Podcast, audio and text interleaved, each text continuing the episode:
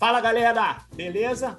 Canal Ponte Aérea decolando e hoje tem um voo muito bacana. Mas antes de eu falar desse, desse voo, vou dar aquele meu bom dia, boa tarde, boa noite tradicional e para o meu amigo de Paulo Eduardo de São Bernardo. Errei, errei o sotaque, né? É São Bernardo.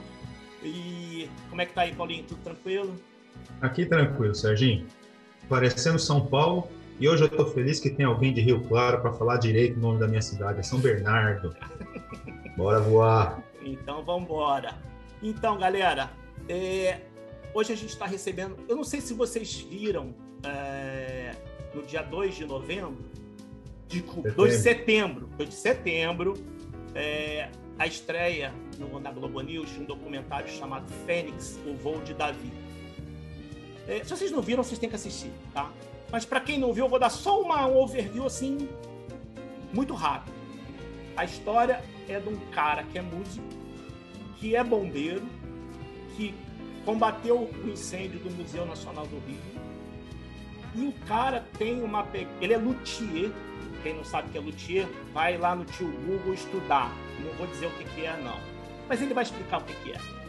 E aí ele tem uma pegada que é uma coisa muito louca que eu particularmente quando vi o doc eu fiquei tão ensandecido que na mesma hora eu tentei falar com eles. Ele entrava no meio, né, alguns dias depois do, do, do incêndio, quando já era possível entrar de novo, ele entra, ele identifica as madeiras, transforma, a, identifica a madeira, que é uma coisa louca. Tem coisa que a gente vai perguntar para ele, que a gente ficou muito curioso. E ele transforma aquilo em instrumento. Acredite então, quero agradecer demais que a gente conseguiu trazer tanto o diretor e idealizador do projeto, quanto o artista principal, o Davi Lopes, e o diretor Vinícius Dondola estão aqui com a gente hoje para a gente bater um papo e contar para vocês os bastidores desse projeto. O que, que não está lá que vocês vão ver no, na Globoplay. Beleza? Obrigado, Vinícius. Obrigado pela presença. Obrigado, Davi. E eu vou começar perturbando. Eu não vou nem deixar vocês falarem, já vou deixar vocês falarem com a minha pergunta. Eu vou começar pelo Davi. Vinícius me dá liberdade de começar pelo Davi. Claro. Eu, tenho, eu tenho uma baita curiosidade, Davi, porque você tem a coisa do músico, que deu uma baita curiosidade. Como é que você entrou no meio musical e o que, que te levou? Eu não vou nem entrar na parte do Luthier agora, eu vou deixar isso para o Paulo Eduardo. Mas é, o que, que te levou a ter vontade de combater incêndio, de se tornar um bombeiro? Bem, é, ser músico é, começou na, na, na, infância, na verdade, né? Na época da... Quando eu tinha 10 anos, mais ou menos, eu comecei a estudar música, é, música mesmo, partitura, nas bandas da, da, das igrejas evangélicas que tinha. Então, a minha igreja tinha banda e começamos ali, mas a minha intenção era, era também fazer parte das bandas escolares, né? Nas bandas escolares, ela tinha, é, tinha banda, tinha concurso de banda na época, entre região serrana do Rio, de todos os, os, os municípios do Rio de Janeiro, que tinha as escolas estaduais, hoje, então, escola particular mais, mais fortes, assim, tinha banda. E aí, eu comecei a estudar, tocava nas bandas e foi assim que começou a ser música. Depois eu eu fui estudar na escola de música na Vila Lobos, né? Na época é, é uma escola que é, é de ensino técnico, escola de música é, técnica. Então você faz o segundo grau, na época era segundo grau, né? Ensino médio é, normal e, e, e, e coloca dentro do currículo a, a, segundo grau técnico de música. Aí foi por aí que eu fui. E aí depois disso eu, eu fiz outras coisas, trabalhei em empresa aérea, já sonhei em ser piloto de avião e essas coisas assim. Né? Só que o que mais me, me, me impressionava nas coisas né, que eu queria ser realmente era fazer é, construir coisas assim, né? Eu gostava de, de, de, da engenharia, na verdade, das, das construções, seja ela de, de objetos, de escada, de, de carro, de avião, eu gostava disso. E na minha família tem bastante, assim, bastante ligação com a arte, né? Meu avô era artista, ele, ele era pintor também, minha mãe artesã, e eu, nesse meio todinho, comecei a me apaixonar pelas matérias-primas, dentre elas a mais sensacional é a madeira. Então eu, eu, eu comecei nesse nesse nesse negócio assim, sendo é, somando as paixões, música, artesanato, madeira, e aí veio e aquela fase de, de buscar é, não uma profissão, né, mas um emprego.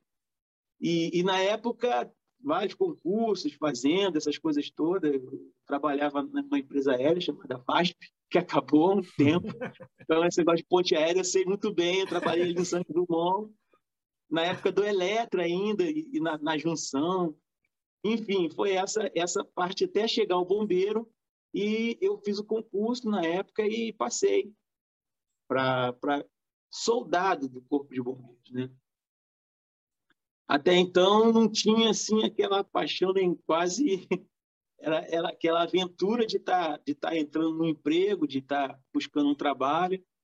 E aí foi um curso de bombeiro que é bem puxado, né, para ali o, a, o recrutamento, treinamento diário, você trabalhava, você pô, é, é assim, bem bem puxado. Porém, é ali que você começa a entender qual a seriedade daquela profissão, o que que realmente você está te esperando ali no dia a dia que vai tornar aquele aquele negócio da profissão uma paixão, a paixão por resguardar as coisas, por é, é, salvar e, e, e ter uma atenção praticamente voltada para o outro, não para você mesmo.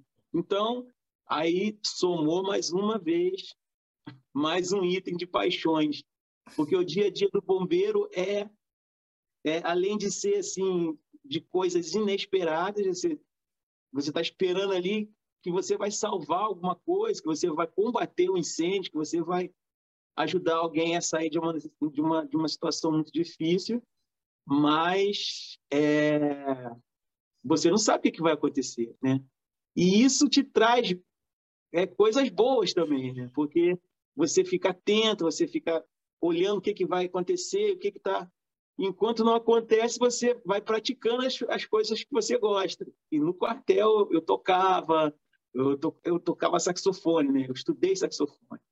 E aí depois eu, eu vi que ia ter um concurso para flauta eu emburaquei na flauta, comecei a estudar flauta assim, direto. Na, nas folgas e também, quando eu podia, eu estava estudando.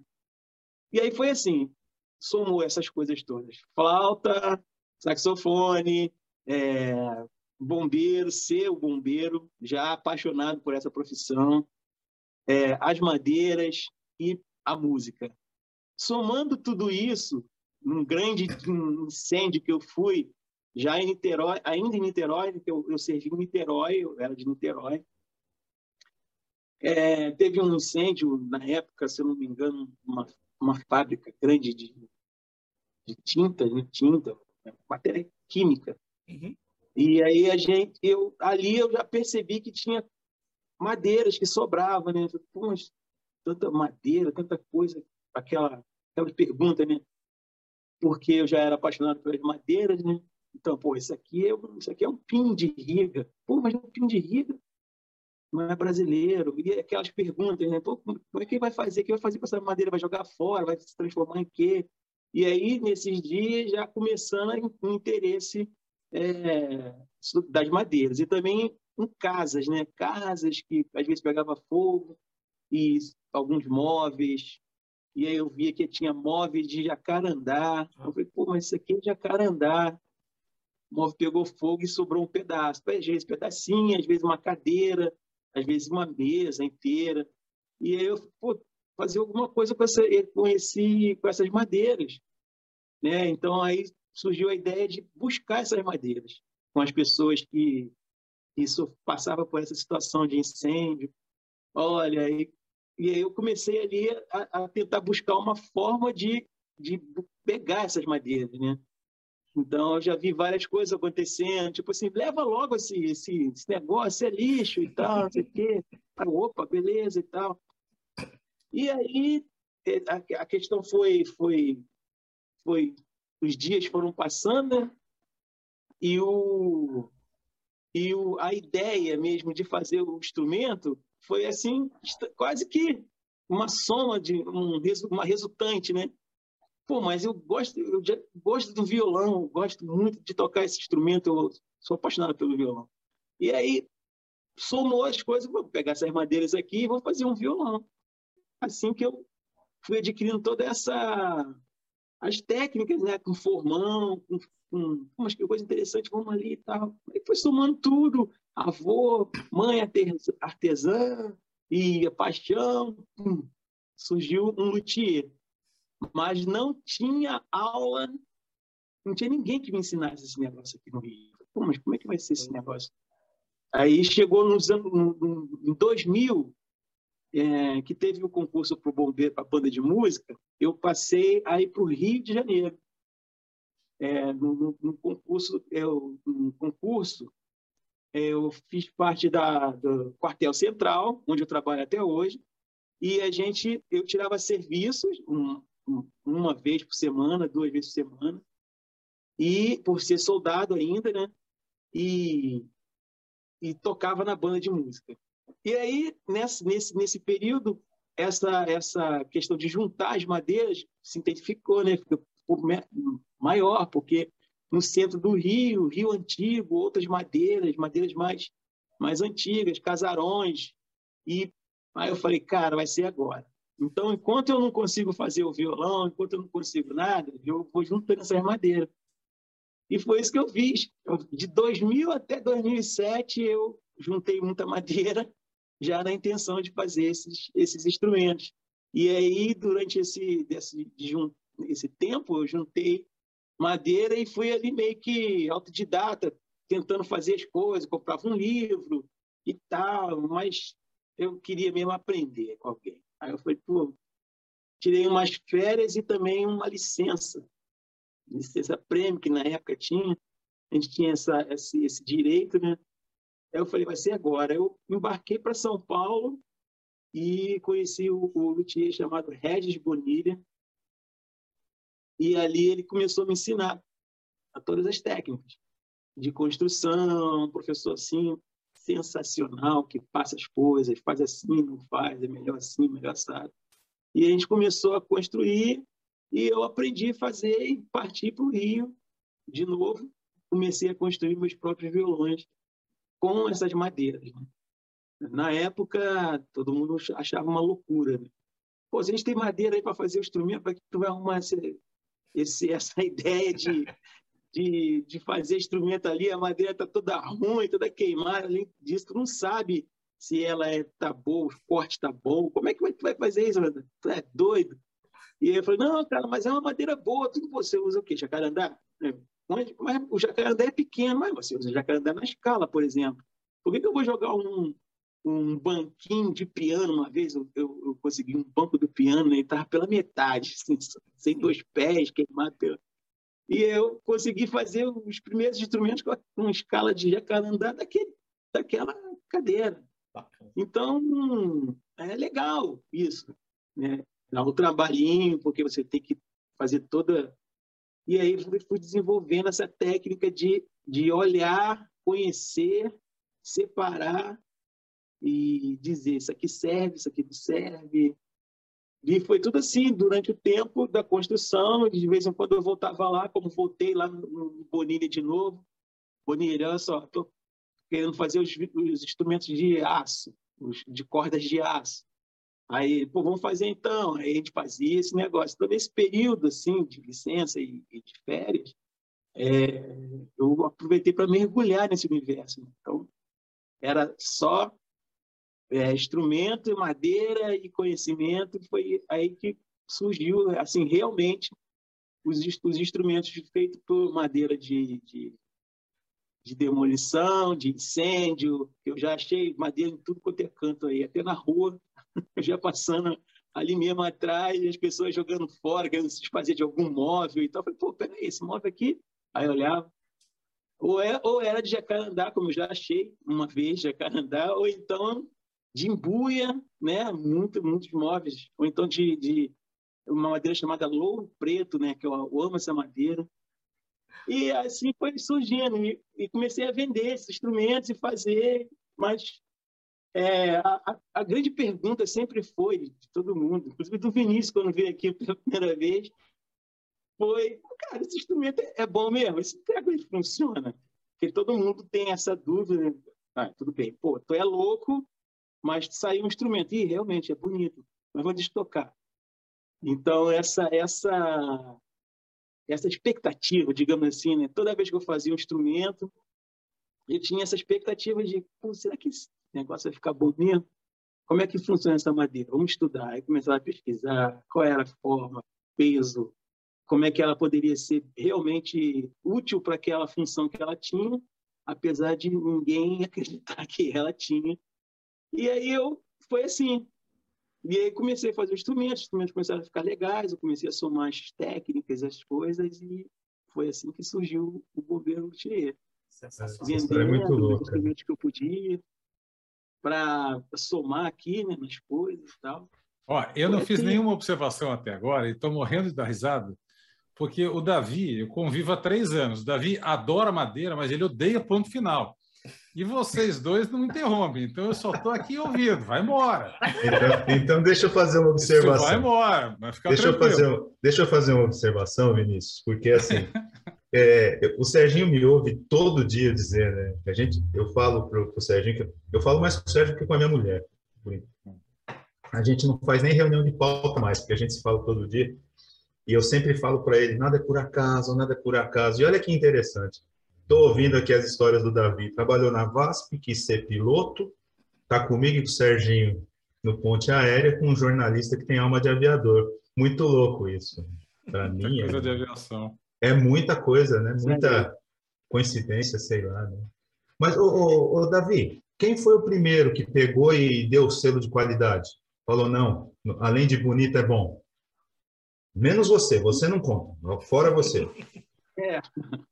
O primeiro instrumento que eu fiz foi de madeiras normais, que a gente compra em, em sites ou então em empresas que vendem madeiras para construção de instrumento musical, para luthier mesmo, né? É, foi lá com o Regis, é, a ideia era aprender a fazer o instrumento. Mas, simultaneamente, eu ia, eu chegava lá na, na quinta-feira, às vezes, e ficava até sábado, e a gente é, emburacava nessa construção. Quando eu voltava para o Rio, eu, eu fazia aquilo que eu aprendi lá com as madeiras daqui, né? E, cara, eu vou ter que fazer isso. Só que não responde da mesma maneira, né?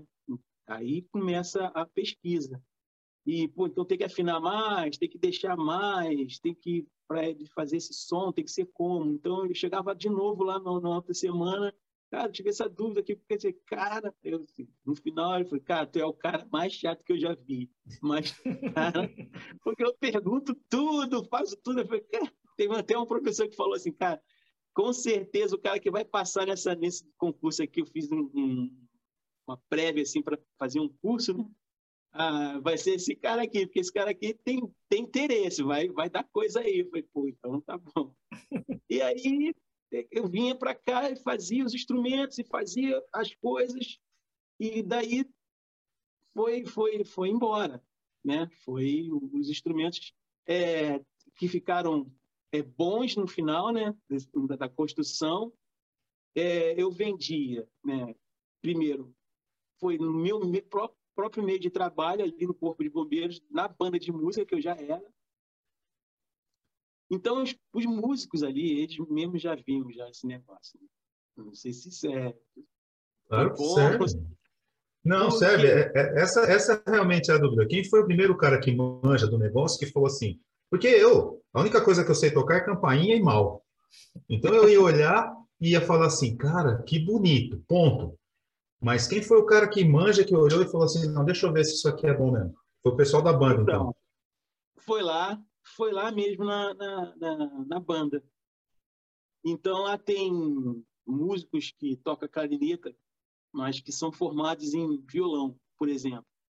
Tem uns três. E, e, todo mundo toca um violão, né? Na verdade, todo mundo toca violão.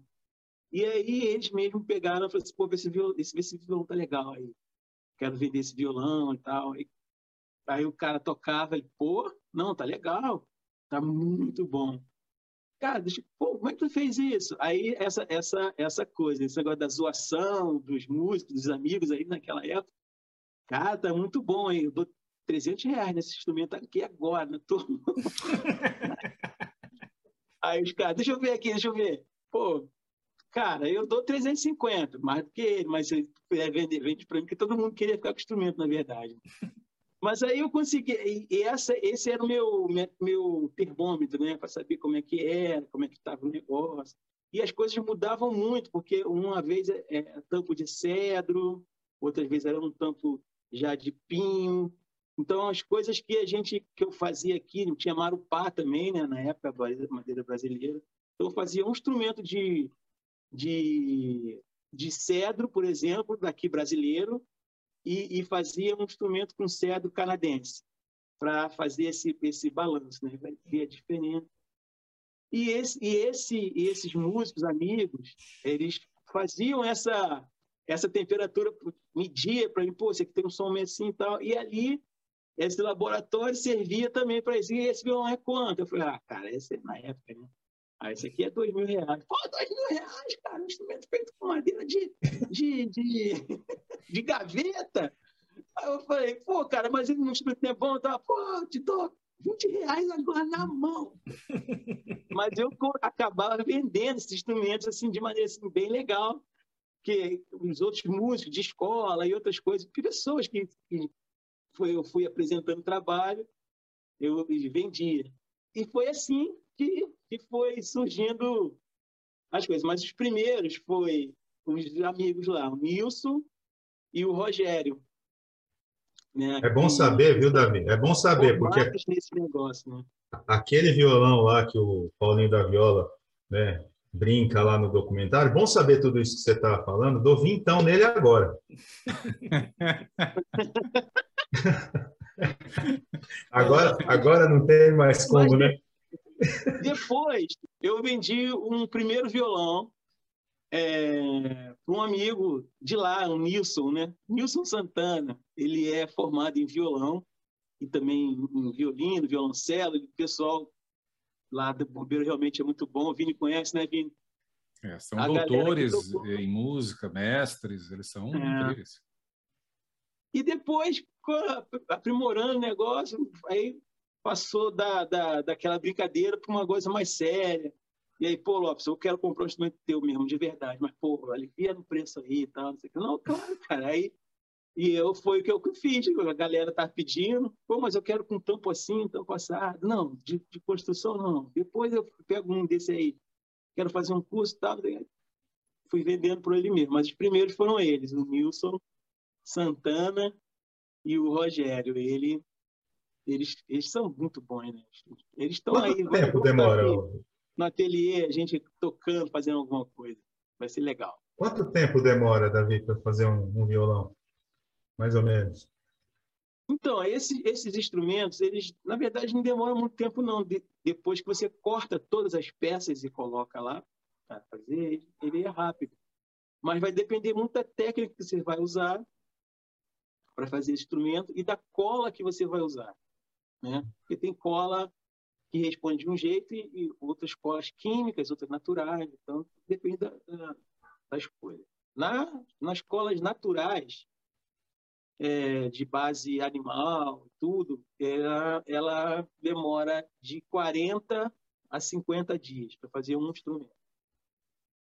Mas com as colas mais modernas, é, você consegue fazer de um violão de 20 a 40 dias. Então diminui um pouco aí. Então a média é 30 dias para você fazer o instrumento.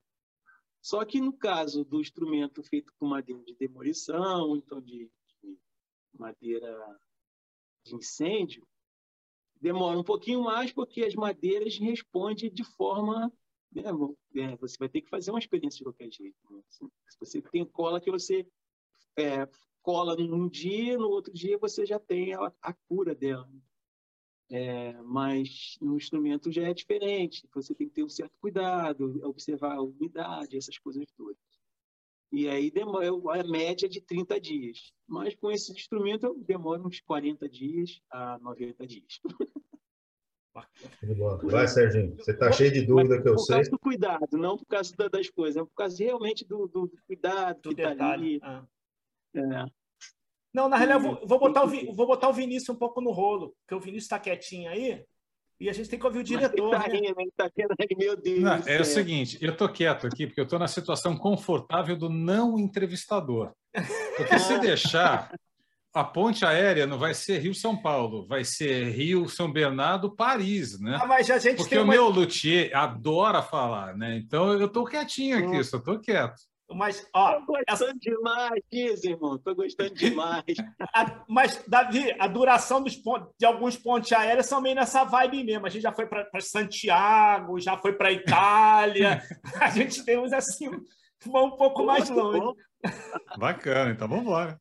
E, Vinícius, vamos lá. Sim. Jornalista, aí foi trabalhou em emissoras, foi âncora fora do Brasil, Nova York. Aliás, hoje você estava assistindo lá, né? É. 11 de setembro, né? Hoje não tem como não baixar o jornalista um pouco também, né? É, essa gravação acontece no dia 11 de setembro, que é uma data muito dolorosa para mim, porque eu não estava lá quando ocorreram os atentados, mas eu morei muito pertinho do chamado Ground Zero, onde ficavam as Torres Gêmeas. E entre os meus vizinhos, por exemplo, o Dominic, que era um garçom muito meu amigo, nós jogávamos tênis lá, numa pracinha pública. O Dominic perdeu 63 amigos no restaurante que ficava na Torre Norte. Chamava Windows on the World, que era o nome do restaurante. Então, eu tenho, por exemplo, o Joel, que é um amigo, professor de inglês, que é casado com uma brasileira. Hoje é um dia em que você não consegue contatá-lo. Então, hoje é uma data muito dolorosa, mas também uma, uma data, assim como no Museu Nacional, né, Davi? É, um, é uma data que nos reporta a uma ressignificação, né? O Davi proporcionou esse novo olhar para o Museu Nacional, assim como os moradores de Nova York proporcionaram para o atentado, para os atentados do 11 de setembro. Né? Pois é. E, tipo, eu, eu, eu, estudei lá fora, morei, eu saltava todos os dias debaixo ali do, da estação do, das torres. Era... Mas isso eu, eu estudei lá em 86, né? Nem tinha torre quando você... Não Nem tinha, gente. ela não estava não tava inaugurada ainda. Em construção. Quando você, quando você morou lá, era tudo pântano, para! Que maldade, olha. Olha que bullying. Depois ele fala que ele é vítima tá, de bullying, Sérgio. Você tá, tá, vendo, você tá vendo, né, Vinícius, como é que é? Mas, eu, mas é um professor, né? É um professor universitário, a gente tem que... Pois, pois é. Mas... Não tinha nem fotografia, era tudo pintura a óleo. Pois é. Deixa, deixa aqui o que mas aí, mas a minha, a minha pegada na real foi também essa coisa do tipo, o que que te levou a essa virada de chave? Porque você se reinventou também, né? Não deixa de ser uma reinvenção, porque você meio que deixou o jornalismo, entre aspas, um pouco de, de canto e você começou a investir nessa coisa dos projetos, né? E esse projeto, pelo que eu vi, é um, um deles, né? Que te, te realmente te encantou e, e, tipo, a, a, sacada que você teve, porque, tipo assim, quando eu vi o Doc, eu falei assim, que sacada sensacional. Primeira coincidência você conhecer um cara como o Davi. Né? Quantos Davis a gente tem aí fora né, que simplesmente não, nunca vão aparecer, né? Então, aquelas coisas muito loucas da vida, né? Tipo, o que, que te levou a, a, a conhecer o Davi e o que, que deu aquela luzinha de tipo falar assim, cara, esse projeto tem que virar um doc, virar, virar uma coisa maior, né? Isso tem que ser mostrado para o mundo, né? Tem alguma coisa aí, né? É. Eu conheci o Davi dois anos antes do incêndio no Museu Nacional, foi em 2016, quando eu li uma reportagem pequena no Globo que falava de um bombeiro que era luthier, um artesão, transformava madeiras de demolições e de incêndios em instrumentos musicais. E aí liguei para o Davi, fui até a oficina que aparece ao fundo aqui deste nosso vídeo. Este não é um, é, não é um fundo fake, é um fundo real da oficina que fica na casa do Davi, na Ilha do Governador. E chegando lá, eu vi que os instrumentos eram muito bonitos, mas entre serem bonitos e bons, eu precisava do quê? Daquilo que o Paulo falou, eu preciso da chancela de alguém. E aí nós tentamos uma, um primeiro contato com o Paulinho da Viola, porque o Paulinho, além de músico, é um grande conhecedor de madeiras, ele tem uma oficina na casa dele. Paulinho estava em turnê, E por meio do Bruno Levinson, um produtor cultural super conhecido aqui no Rio, a gente chegou a um outro Paulinho, que hoje é nosso irmão de jornada, Paulinho Mosca. E aí o Paulinho recebeu o Davi, o Davi nem sabia para onde ele estava indo, eu menti para o Davi. Falei para o Davi que a gente ia fazer umas imagens, não foi, Davi? Lá no Jardim foi, Botânico. Oh, Vini, mas mais imagens. Falei, é, Davi, mais imagens, não acabou a matéria. E aí, é a Paulinho, última, foi assim, é a, última. última. Tá bom, então vamos. aí falei, ó, falei, tem um cara aí que quer conversar contigo, era o Paulinho Mosca. E o Davi ficou paralisado, né? Porque o Davi, ele tinha contato com o Rogério, com o Nilson, a galera da banda, mas, assim, até aquele momento, músicos mais famosos, o Davi ainda não tinha tido esse contato direto. E o primeiro foi o Mosca. E aí o Mosca estava com um violão da marca Taylor na casa dele, não é, Davi? Um violão americano foi, foi. caríssimo. E é um violão de uma qualidade excepcional. Ele falou, Davi, dá o seu violão aqui. E antes de tocar, ele falou, pô, de onde que vem essa, a madeira desse braço aqui? Ah, isso aqui é o que restou, desse jeito que ele fala, né? Restou é, uma cama de casal que eu vi nesse... Pelo amor de Deus, uma cama de casal, essas moléculas ouviram notas de amor. E, e, essa mão aqui? Então, isso aqui é do resto de um banquinho de um, pia, de um piano. Né? Meu Deus, esses... Aí ele tocou. E aí, quando ele tocou, ele falou: Você tem noção do que você faz? Você tem noção, Davi, né? Que você, você constrói obras-primas. E são palavras do Paulinho Mosca. O melhor violão que o Paulinho Mosca tem hoje foi um violão feito pelo Davi com restos de madeira, pré-Museu Nacional. Então, 2016. Aí, 2018, por volta de meio-dia e meia, eu recebo quatro áudios do meu bombeiro favorito. A gente ficou amigo por conta daquele primeiro contato, não tão amigo quanto hoje, né? Hoje a gente tem uma relação muito forte, né? Porque a gente convive juntos há muito tempo. E mais. E aí ele falou: Olha, eu fui combater um incêndio no Museu Nacional, eu vi que tem madeiras para fazer alguma coisa. Tem ali do lado a oficina de um amigo meu, a gente tenta fazer uns instrumentos. E aí foi o momento em que mudou a minha vida, minha carreira, né? Até então eu era repórter e apresentador. Três anos depois eu saí de outro jeito. O Davi também, todo mundo entrou de um jeito e saiu de outro. Entre essas pessoas, o próprio Mosca, né? Que é o nosso diretor musical. Sensacional. Cara, sensacional, né, Serginho? Ô, moça, a gente quer você aqui. Você vai ter que contar a história da, da Adelaide na Paraguaia. Não vai fugir, não. Ah, ele vem com o maior prazer. Ah, e a gente faz uma bagunça em eventos online. É uma delícia. É muito bom. Vou... Davi, diz uma coisa. Mas é que tem tanta coisa para a gente falar, é porque eu quero saber do Vinícius da parte de bastidor. vou voltar para o Vinícius, depois vou para o Davi. Vinícius, e a parte de. Porque, tipo assim, eu vi, é que eu falei, como eu falei anteriormente, eu vi o doc. E, tipo, como eu venho da área audiovisual, eu sei que, que deve ter de material que não deu para ir para o ar, porque é aquela que você tem que ir, porque o doc tem que ter tanto tempo, periria papapá. Uhum. Então, que deve ter de história, que não, não foi mostrada, de gente que participou e tudo.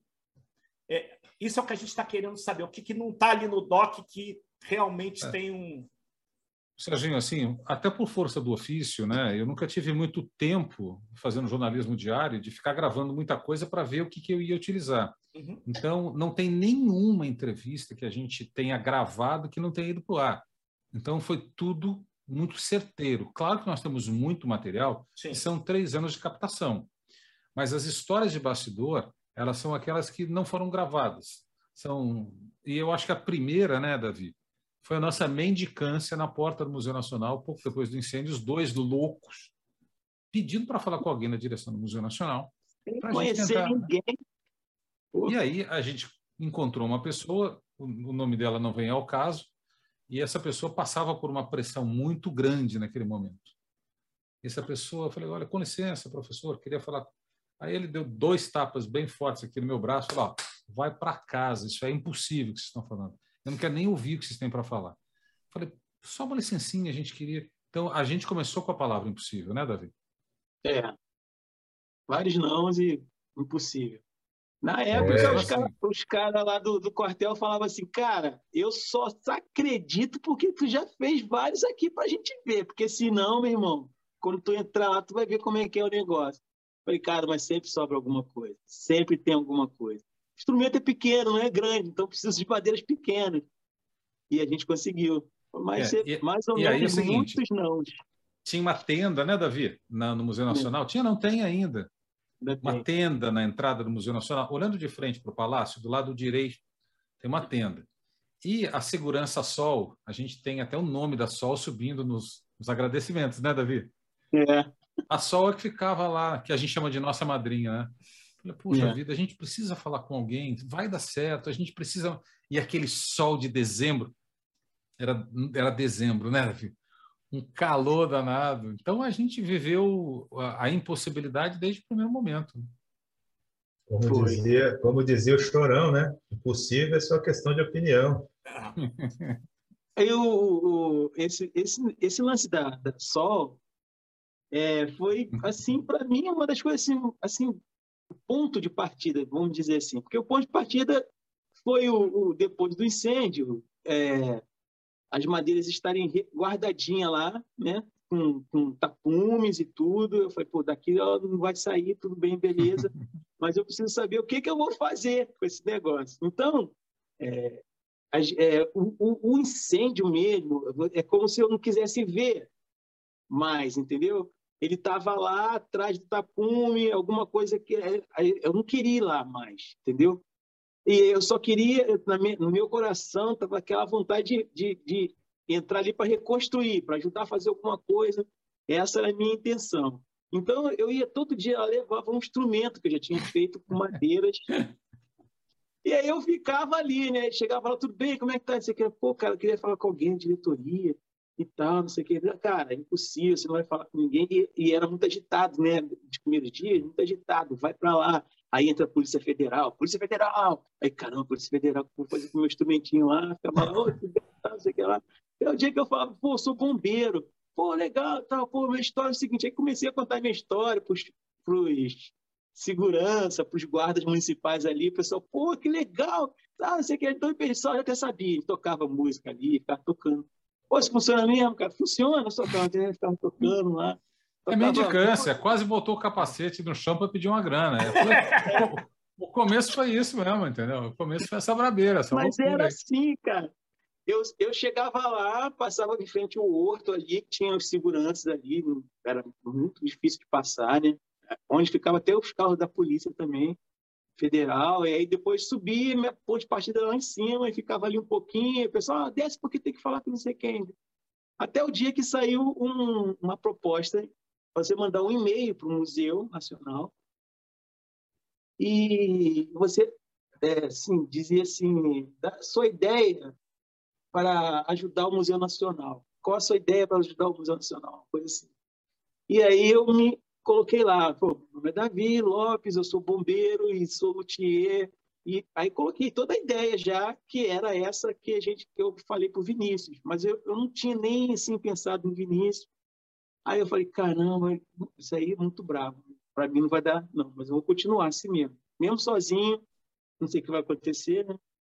Aí a Sol falou assim: menino, você está aqui todo dia com esse violão, até eu já sei tua história.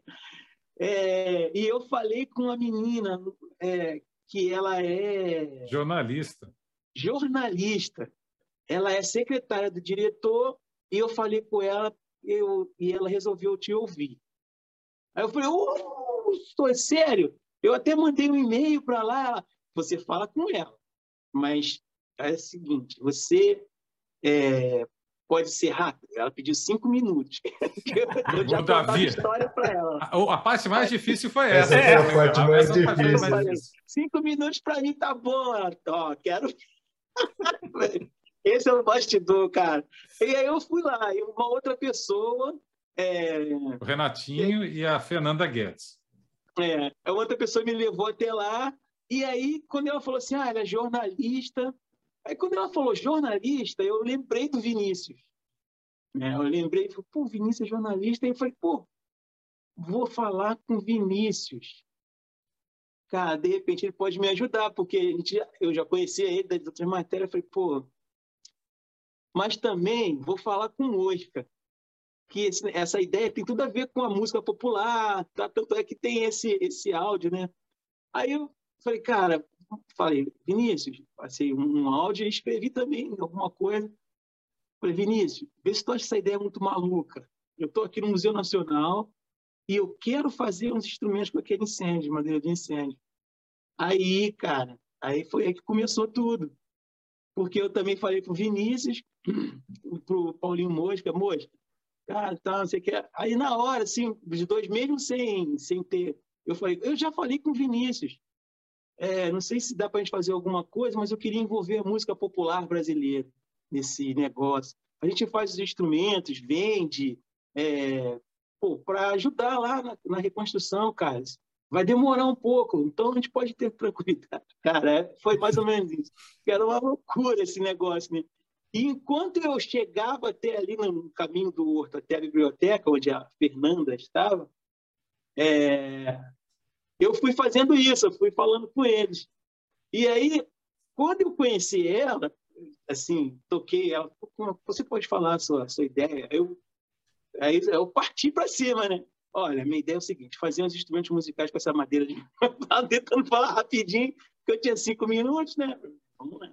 Aí ela, poxa, cara, que legal, mas isso é possível mesmo? Eu falei, é possível. Tinha um segurança próximo dela. Aí, não, é possível sim. Então, só, é esse instrumento aqui. Aí tirei o instrumento, mostrei para ela, esse instrumento aqui. Ele...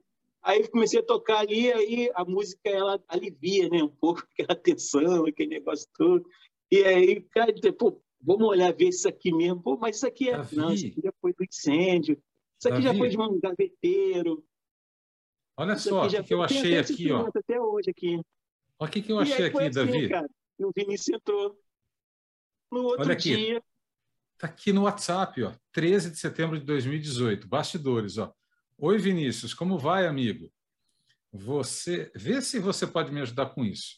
Uma apresentação de uma pequena orquestra de cordas com os instrumentos feitos com as madeiras do incêndio do Museu Nacional no dia da reinauguração das suas atividades, também com violões. É muito absurda essa ideia e duas carinhas com a bochecha vermelha. Não tenho nenhum contato, mas sei por onde começar. Nem sei por onde começar mas levei essa ideia para o maestro e, assim que possível, ele vai falar com o comandante-geral. Antes resolvi pedir sua opinião e ajuda. Aqui, ó. ó, ó, rapidinho, tá? Rapaz, eu, eu comecei a ter um primeiro contato lá com o pessoal que foi no incêndio. Eu também fui, dei um pulinho lá, mas está inacessível lá, né? Não dá para entrar, não dá para fazer nada, só por via é, do diretor, do, de conhecimentos, né? Áudio original. Pra, do WhatsApp. Nem mexer em nada ainda lá. Tá tudo parado. Né? Pelo menos até esses dias. E o pessoal, quando me vê, já fala assim: já tá vendo, já vem buscar as madeiras aí, caraca. O pessoal já me conhece, né? E tal. Mas é, até agora não foi feito nenhum contato, nem. Não é legal isso aqui? Né? Cara, sensacional. É longo, são, ó, são quatro áudios aqui. Um, dois, ah. três, quatro. É, são os quatro áudios uh, do Davi e os quatro da minha resposta. Então começou assim. Tá vendo? Foi assim mesmo. Na, nada como jornalista no papo, né? Sensacional. Nem lembrava mais desse, desse, desses áudios. Pô, não foi assim, cara. Porque foi muito rápido. Eu tinha que gravar enquanto eu estava chegando lá. E aí foi assim, mais ou menos assim. Mas ela foi nosso primeiro contato. Depois, daqui um pouco entrou o Renatinho na, naquela reunião, né? E aí, cara, foi, foi maravilhoso esse negócio. Do cacete. Mas o, o desejo de, de, de, de, querer ajudar foi o nosso, nosso combustível, né? Porque apesar da, da, Fernanda ter feito esse primeiro contato, tudo isso ter acontecido, é, a gente foi logo muitos não, né? não, não dá não, cara, tá muito difícil, cara, as coisas estão tá muito recentes e tal, mas, mas se deixar passar muito a gente não vai conseguir fazer nada. Aí começou essas coisas. Foi muito legal, uma jornada bem não, isso, isso aí é história. Isso é uma história não tem fim, né? Que você sempre, cada vez mexe, mais coisa vai saindo, né? Agora, deixa eu te perguntar uma coisa que me deu uma curiosidade danada, porque na verdade você tem uma mistura do, do artista, do artesão, do luthier, e você tem o bombeiro. Então você, tipo, aí minha, minha dúvida é aquela coisa bem do sentimento mesmo, aquele primeiro dia que eu falo assim, você pode entrar para começar a ver. Eu imagino que o Vinícius já tivesse com a câmera aberta ali te pegando para ver o primeiro dia dentro do ambiente, né? Como é que foi essa coisa do sentimento do bombeiro que viu tudo aquilo perdido e do cara que vai fazer daquilo ali, que ele sabe que ele tem ali, bem ou mal, é um objeto criativo para ele tirar das cinzas, né, seu? E aí você pensa no nome, puto nome, sensacional, cara. É, com um detalhe, o Davi tinha uma relação pessoal com o museu. Ele, ah. quando era adolescente, ele sonhava em fazer alguma coisa no museu. Então você tem a paixão do Davi pelo museu, o bombeiro que há na, no DNA do Davi e a habilidade de luthier. Yes. É muito forte isso para dentro foi, dele. Foi isso aí. É, porque eu imagino, é, tipo, e... porque tipo, gente, eu vi na televisão um incêndio. Então é uma coisa que você viu uma impotência, né? Em cima daquele aquela coisa gigante pegando fogo, né? Você via nitidamente. Que, é, tipo, a, sensação que você via era exatamente os bombeiros com aquela cara que você fala, cara, a gente está fazendo o que dá para fazer, né? não tem o que, não tem mágica, né? É tentar diminuir a catástrofe, né? Seja viável ou não.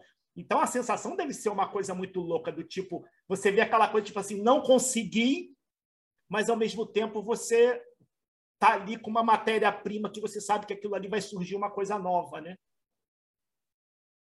É, então, o, o, o quando, ó, quando ele fala então, é, é, é Rio, Singapura. Não é ponte aérea, não, mas vamos embora. O dia do, do, do, do incêndio, é, assim, é muito, é muito forte e pesado, entendeu? E, e ali, naquele momento, as, quase não, não, cabe as lembranças e os desejos de estar ali, aquela coisa romântica do, do, do adolescente e do, da criança, né? Então, a gente parte para cima, como sempre parte para qualquer outro incêndio. A vontade é de resolver. Tem um detalhe de como você, se você gosta de uma coisa, você, cara, isso você vai tentar fazer o máximo possível, né? É, então, tem vários sentimentos no momento, mas a, a, a verdade é que você está tentando ajudar. Quando eu cheguei lá, já estava é, assim bem difícil, né? Era, era salvar algumas coisas que, que onde poderia estar um incêndio e, e, e ponto. E aí desse nesse negócio assim, a gente, a gente lá no, no, no quartel, né? Todo mundo olha um bombeiro assim, e fala de cara, é aquela aquele aquele homem para entrar dentro das coisas, para tá quase caindo o trem e o cara entra debaixo do trem para pegar alguma coisa que poderia fazer, mesmo que ele possa até morrer ali. Então ele não calcula, assim, como é que vai ser isso? E depois, isso é uma é uma adrenalina tão acho que tão forte, né, que impede do cara pensar nisso, porque se ele pensar, ele não vai. Ah. Se ele pensar, ele não sai nem do carro do corpo de bombeiro, porque é, é, é um negócio muito muito sério. Então a gente só pensa no treinamento que a gente teve, porque é muito intenso, e o treinamento do bombeiro é diário. É... Cara, só pensa nisso, de partir para cima, ver o máximo possível de segurança e, e para salvar.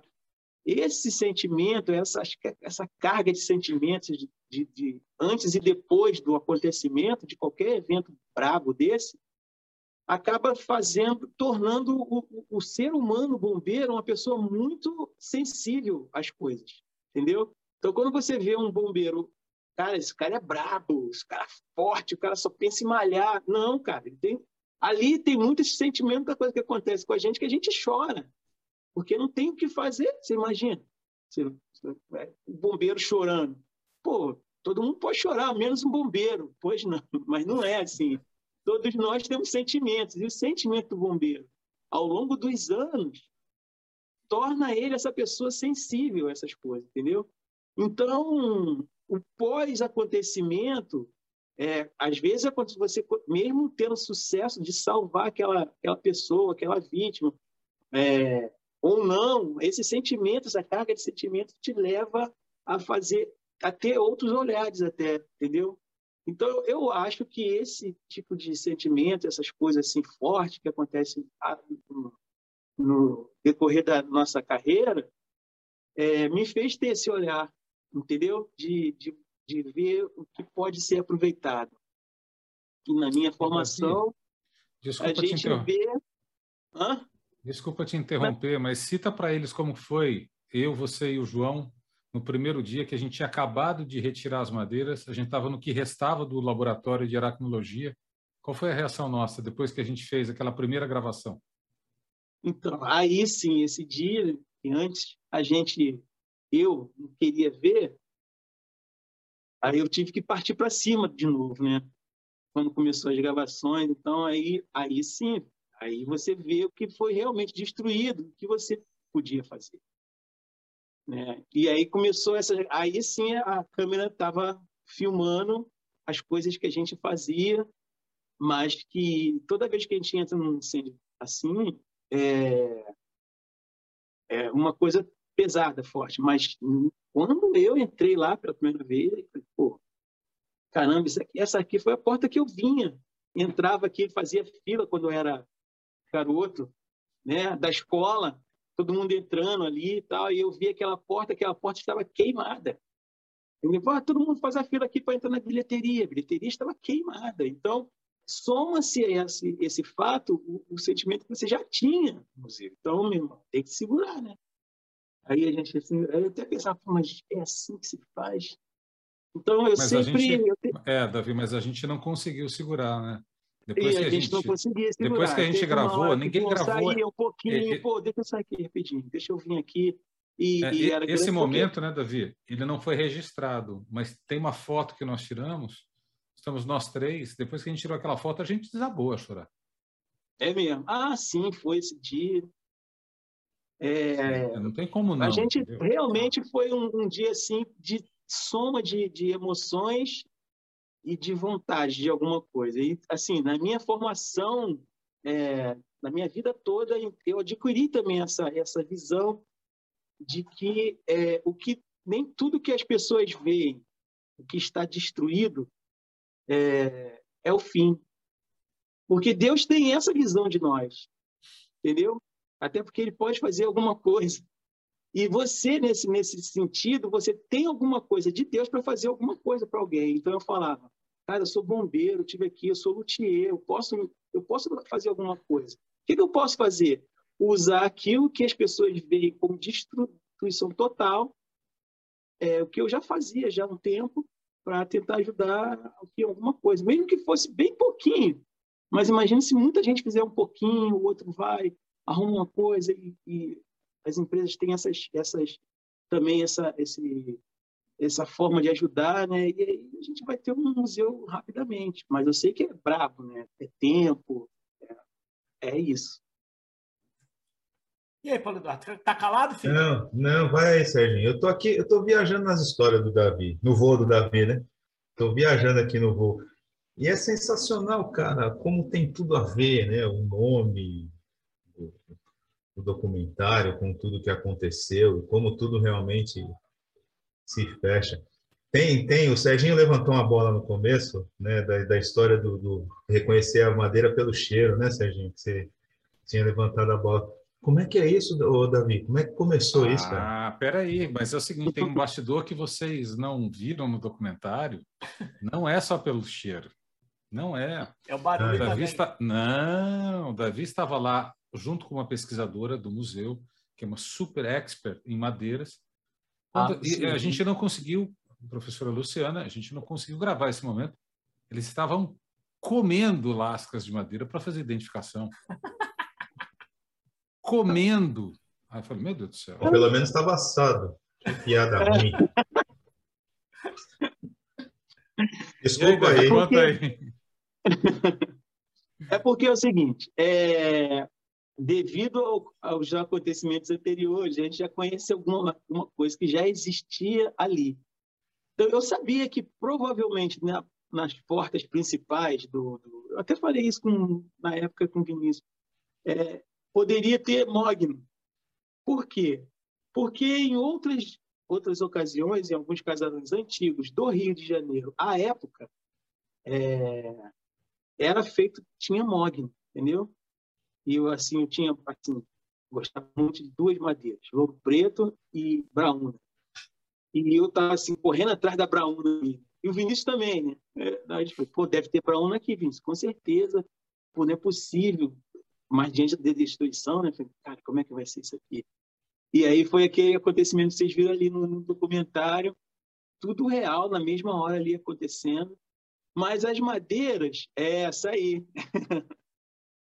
As madeiras, elas, elas têm uma composição de umidade, né?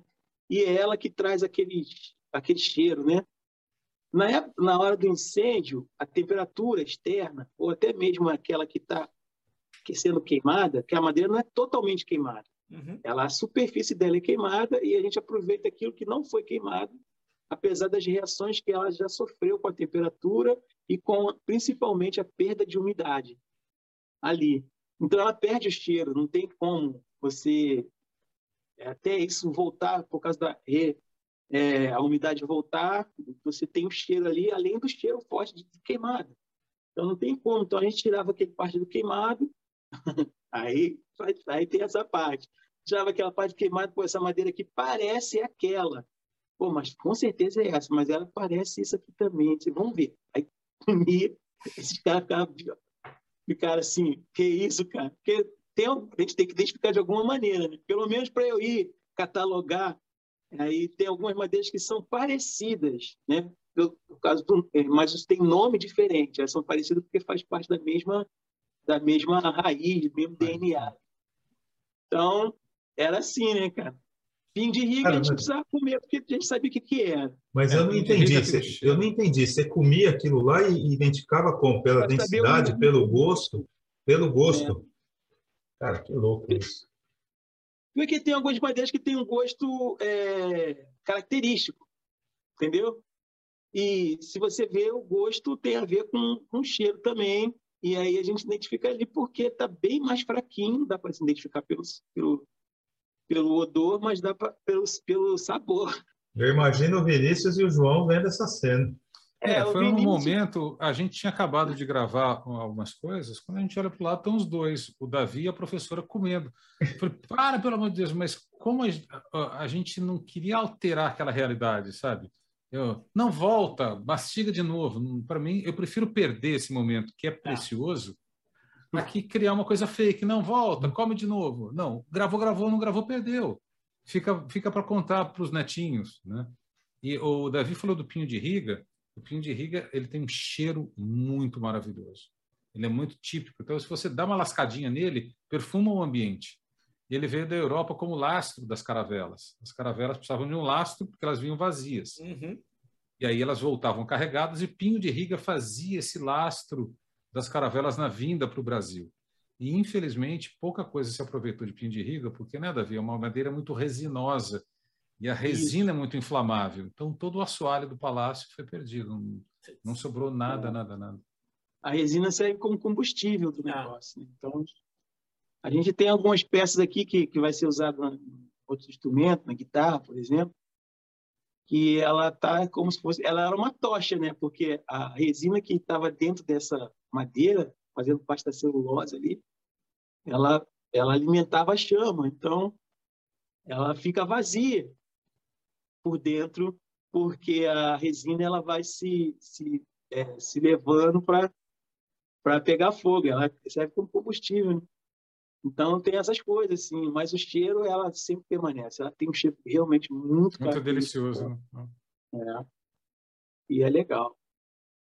É... Então, show, tira a cinza, joga para lá isso aqui serve, isso aqui serve. Então vamos trabalhar isso aqui. É assim que a gente faz. Aí o que eu achei legal é que, tipo assim, é, porque você falou aquela coisa das escolas, né, da, da, da, da orgânica e da química, e, e, eu, e, na real, cada instrumento que você fez, pelo que eu vi no doc, foi uma baita experiência, porque eu, eu vi aquela história do braço que cedeu, né? Aquela coisa de tipo, que depois que eu, foi, foi o Gilberto Gil, não me lembro quem é que testou. Ah, Paulinho, tem... da viola. Foi o Paulinho? Paulinho foi o Paulinho, exatamente. Paulinho, ah, mas o braço não tá legal. Aí você, aí você viu que o braço tinha dado uma trabalhada, né? Desde que você fechou o instrumento, parece que, sei lá, no dia seguinte, depois o braço tinha realmente dado uma. E aí você retrabalhou aquele braço todo. Quer dizer, você ainda tem essa coisa de como a madeira vai reagir, porque talvez se ela fosse natural, não tivesse sofrido queimar. Aí, aí é brainstorm meu, né? Tipo, se ela não tivesse talvez sofrido a temperatura e tudo, ela não tivesse trabalhado tanto no instrumento, né? Se fosse uma coisa mais. É. Serginho, deixa eu contar, por exemplo, outra coisa que não apareceu, nessa oficina que o Davi está, é, ele condenou um braço de cedro. Porque quando ele estava trabalhando o braço, ele começou a delaminar, né? Por quê? Essas madeiras foram submetidas a 2 mil graus Celsius, ah. né? Graus Celsius. Então, assim, uma coisa é você pegar uma madeira pronta, quer dizer, pegar uma madeira própria para e não queimada. O Davi pegou madeira que não é própria e queimada. Então, é o extremo do extremo do risco. Ah. É, Davi, aquele braço virou tróculo, não foi? Tróculo foi. é uma parte né, da, tenho... da, estrutura. É, eu tenho aqui uma. Isso aqui são madeiras lá do museu. Se você olhar assim, é madeira normal, né? mas ela não, ela é ela foi queimada, tá vendo? Ela. Então, olha só, pretinha, pretinha, mas aqui ela não queimou, tá vendo? Ah, mas aqui ela tá pretinha. E aqui ela tá boa. Essa foi a parte da janela boa que a gente achou. Tem de riga, né? Tá viu? O cedro. Esse é o cedro. E ela, você tem uma visão aqui um pouco por dentro. Ó, aqui é a parte de onde lá de fora, onde não uhum. tinha incêndio, mas aqui é a parte de dentro onde tinha incêndio. Aqui é a parte de cima da janela que estava pegando fogo, mas você vê que a parte de baixo ela já, já pode ser aproveitada para fazer esse negócio. Mas olha aqui, aqui parece que está queimada, né? Mas não está. Se você olhar aqui, ó, tá vendo? Então eu cortei aqui até onde vem o incêndio, né? Uhum. Aqui a parte da madeira que está queimada aqui, tá vendo? Uhum. Ela, ela vem até aqui, entendeu? Então isso aqui para lá estava condenado. Mas aqui a, dava para arrumar, entendeu? Então, o que, que dá para fazer aqui com esse resto que sobrou? Porque aqui por dentro dela, aqui, você está vendo? Tem essa partezinha essa que está queimada, aqui, a profundidade que ela foi. Isso. Entendeu? Então, isso aqui vai ser um braço de outro bandolim, ou de outro cavaquinho, ou de outro violão. Agora a gente está tá vendo aqui o que pode ser aproveitado, porque não queimou, mas essa parte aqui, ela sofreu outras coisas. Então ela tem existe um trabalho nela, né? É, ou ela vai, quando receber a umidade novamente, ela vai empenar, porque ela vai preencher todas as partes moleculares dela e ela vai trabalhar. Aqui veio, mas ela vai dar essa trabalhada. E esse trabalho que eu fiz de construção no primeiro instrumento, é, eu dei essa, fiz essa avaliação e a gente foi fazendo. Então, eu estava construindo o braço, aí por dentro realmente já tinha acontecido uma, uma, uma perda de umidade muito grande e ela começou a se separar. Assim, é uma coisa muito pequenininha, molecular lá dentro, mas a gente consegue entender. E também batendo, ouvindo, já tendo aquele, aquela experiência ali do, do, do, tipo que ela vai trazer aquele som, né? Falei, cara, isso aqui não dá mais. Mas ela tá bonitinha, entendeu? E assim foi com todas elas. Mas essa, um cedro característico desse aqui, é, trabalha de qualquer jeito. Então, mesmo tentando fazer uma compensação com um jeito do corte, pode, é, aumentando a força dela para não trabalhar, ela, depois que o violão estava pronto, ela começou a trabalhar com o tempo. Foi um... Vamos lá. Mas aí acontece, né? Já com outro violão não, não, aconteceu. E se aconteceu, ele foi construído com aquele tirante, né? Que a gente consegue fazer desempenho, então né? algum trabalho que o instrumento tem até quando vai para outro país, entendeu? O instrumento vai para outro país. É, e aí lá ele tem mais umidade ou menos umidade. Então esse, esse tipo de construção ele é assim bem preocupante por causa disso, porque às vezes ele pode ir para um país onde é, é, muito seco, entendeu? Apesar de ter neve, aquela coisa é muito seco, o ambiente ele fica não é um e aí tem outros que são contrários, é muita umidade, muito quente, a madeira ela dá essa e para quem toca é um negócio bem sutil, é sutil, não é assim, pô. É, mas ele está tão acostumado a tocar em coisas perfeitas que alguma coisa que tiver imperfeita ali, mas a gente sabia de antemão, né, é, que para alguns não é. né? Para alguns não é, não tem problema nenhum. Alguém toca assim, fala, cara, não tem problema nenhum, isso aqui é minha, porque tem uma pegada diferente. Ah. A gente trabalha isso também nos, nos músicos. O cara fala assim, cara, essa pegada tá muito massa para mim, porque eu tenho essa mão assim. O músico também tem uma mão desse tamanho assim, né? Grande. E ele, pô, gosta porque tem que estar tá um pouco mais alto mesmo. Ele usa corda pesada. Então, essa, esse balanceamento eu não tinha como fazer, então tinha que construir um instrumento normal, digamos assim. E eu optei em fazer uma construção tradicional do violão espanhol. Aí falei, pô, vai porque ele, assim tradicionalmente não se usa o tirante dentro de um, de um instrumento clássico, uhum. né? Estou procurando lá, aqui, Davi, sabe por o quê? capricho, por coisa assim, mas o, o, o, o tirante ele veio para ajudar, né?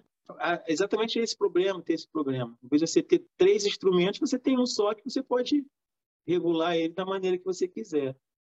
E aí, como aqui. o negócio ficou difícil lá, eu falei, cara, vamos lá. O Paulinho, o Paulinho, a gente sabia quando o Paulinho ia lá, eu ainda tentei dar um jeitinho, dar um jeitinho nesse negócio, rezava lá. Pô, ficava naquela, naquele período de oração sério. Aí, mas ele, ele detectou de uma forma muito carinhosa. Aí Super começou, educado, né? É, aí, aí começou, né? Falei, cara, eu já sabia. Mas interessante que mesmo alto ele falou, ele tocou pra caramba depois. Já a Nilson não reclamou. A Nilson, poxa, que instrumento bom. Ah, poxa, tá bom pra caramba. Tá. Ela então, já não isso reclamou. que eu ia falar, Davi. O instrumento é tão bom que o nosso maestro, Pedro Guedes, é, que foi um dos produtores musicais do documentário, no mês de junho eu estava procurando aqui no Instagram do Bonner, que o Bonner postou recentemente sobre isso. O Jornal Nacional fez uma campanha humanizando a figura do jornalista. E ele pediu para o Pedro Guedes dedilhar num violão o tema de encerramento do Jornal Nacional. No dia que o Pedro Guedes foi fazer isso, eu fui levar com a Roberta, que também assina a direção e roteiro do documentário, os violões para o Pedro compor algumas trilhas para o documentário. E ele tocou essa música do Jornal Nacional com o violão feito pelo Davi. Sensacional. Foi. E aí foi para o ar e todo mundo chorava e ninguém sabia o porquê, porque a gente não pôde divulgar naquele momento. Aí o Bonner colocou no Instagram. Em junho você viu uma campanha feita pelo Jornal Nacional. Aquela foi a primeira vez em que o, o som, que os sons do Museu Nacional ganharam o Brasil e o mundo, né? Depois de passarem pelas mãos do meu bombeiro favorito. Sensacional. Foi, foi sim. Foi legal demais. E a ah. gente vê, não podia falar para ninguém, né?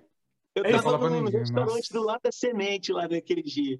Falei, Vini, eu tô aqui na, do lado da semente. Aí o Vini falou para mim, pô, tem que ser. Falei, então, beleza, porque lá a gente trabalhava direto, tava quase na janta assim. Eu falei, pô, vou ter que ir embora, vou lá. Aí fiquei lá no Jornal Nacional e vendo as pessoas lá, vendo o, o garçom, as pessoas, tá dando jornal. A gente tava... Quando deu esse negócio, aí o pessoal eu ficava vendo a reação do pessoal, das pessoas ali, né? Mas não podia falar, pô, eu fiz esse violão. pô, eu fiz é, esse a... violão aí, sabia? O cara tá maluco, rapaz, sai daqui. o Davi está falando da Semente. Semente é uma escola de marcenaria onde foram feitos os. Uh, foram feitos o bandolim e o cavaquinho. Uhum. Então, os primeiros violões foram feitos na casa do Davi, ah, esses dois foram feitos nessa escola de marcenaria que é, ah, Paulo, é, na Rua dos Inválidos, é centro do Rio de Janeiro. Então tem uma escola de marcenaria. Por que, que a gente fez lá? Era um ambiente um pouco mais espaçoso que nos permitia Isso. ter segurança durante a pandemia. Porque, embora a oficina do Davi seja muito aconchegante, era um ambiente muito pequeno e até arriscado para a gente filmar. Para a gente, e assim, acho que eu nunca contei isso para o Davi, mas como aqui é o momento de contar bastidor, né? Eu rezei muito, muito, muito pela nossa saúde nesse processo todo. Muito, muito, porque a gente se expôs. O Davi, quando ele foi encontrar o Gilberto Gil, ele foi testado. O Gilberto Gil estava testado. O Paulinho da Viola tinha acabado de receber as duas doses da, da vacina. Mas eu ficava muito preocupado com o Davi. Né? E isso independentemente da função dele para o documentário, não. Pelo Sim. ser humano brilhante que ele é, pelo irmão que a vida me deu. Né? E a gente, Deus protege a gente, protege, porque a gente, tá para, a gente atravessou o pico da pandemia trabalhando. E a gente não teve um caso de contaminação durante o trabalho. Graças a Deus. Foi muito bom. Assim, foi, foi um período que a gente, além do cuidado, né, um com o outro, essas coisas todinhas, é, a gente viveu também logo no início o fechamento de algumas coisas, a gente não podia ir, caramba, a gente não pode ir, então tinha realmente bastante cuidado, bastante álcool, gel, máscara direto e, e aquela, aquela, aquele jeito do João filmar ali sensacional, assim, tendo toda a distância necessária, pô, muito legal. É, e sempre respeitando, sabe, Serginho e Paulo, é, a verdade da coisa. Sabe? Ah, volta para cá. Não, não tem volta. Não é teatro, não é televisão, é documentário. É isso aí. Pegou, pegou, não pegou, não pegou. Então, essa cena do Davi provando madeiras no museu naquele dia ficou para nossa lembrança e para as conversas de bastidor. Mas deixa, eu... Te, deixa eu perguntar uma coisa para o Vinícius, Serginho. Eu estou aqui matutando, cara. Porque, assim, eu lembro que uma vez eu pedi demissão de, de, um, de uma universidade e eu saí muito seguro, mas a hora que eu cheguei na rua que bateu, eu falei assim, putz, grilo. Cara, como é que foi o, o momento depois que você... Porque você não teve muito tempo para decidir, né? Você tomou a decisão e foi. Mas como é que foi a hora que você chegou em casa, a hora que você dividiu com, com as pessoas? Você estava muito tranquilo e foi? E bateu algum, alguma insegurança no momento? Como é que foi, cara? Eu, eu tinha muita clareza do que ia acontecer. Eu digo e repito: o Davi via cinzas e enxergava instrumentos. Eu via aquela história e eu enxergava onde esse negócio ia dar. Eu sabia da força dessa história. Só que eu imaginei que a gente pudesse gastar uns cinco até seis meses de gravação e montagem. Foram três anos. Isso. E nesses três anos, pandemia. E nesses três anos, uh, dois anos e meio sem nenhum apoio, sem nenhum recurso de fora. Então, uh, bateu o desespero em, de, em determinado momento? Claro que bateu. Mas é, é, engraçado, e o Serginho até comentou sobre isso, sobre ressignificação, né? Nesse, nesse período, eu comecei a trabalhar uma, de uma maneira mais intensa com consultoria, com treinamento, com media training online, com a mediação de eventos online, Uh, me tornei sócio de um hub digital, uh, que é uma geradora de, de startups. Então, houve, eu, tive que me ressignificar, até porque o mercado mudou muito. A função do repórter uh, não é que ela, ela, é cada vez mais não depreciada, não é, ela não é cada vez mais mal remunerada e cada vez mais perseguida. Então muita coisa, muita coisa mudou. E também o Davi. O Davi paralisou a oficina dele por muito tempo para construir os instrumentos. E o, o, Davi ele tem dois ganhas-pãos. Né? Ele tem o, o ganha-pão do bombeiro e do, da oficina. Então foi um aperto muito grande para a gente. Muito, muito, muito grande. Até que a gente conseguiu provar. Os violões são muito bons. E toda vez então... o Davi era colocado à prova. A gente pegou o Lewis Hamilton do bandolim de 10 cordas e levou para o oficina. E a gente acabou com o sossego do Davi por algumas noites. Porque o Hamilton de Holanda é um gênio. Eu, hoje, em sã consciência, não sei se eu ligaria para o Hamilton de Holanda. Olha que eu conheço o talento do Davi e do mestre Jonas. Mas, gente, é, é, é tão, é tão primor, é, é, é tão, o, o rigor é tão grande. Imagina um campeão olímpico do bandolim.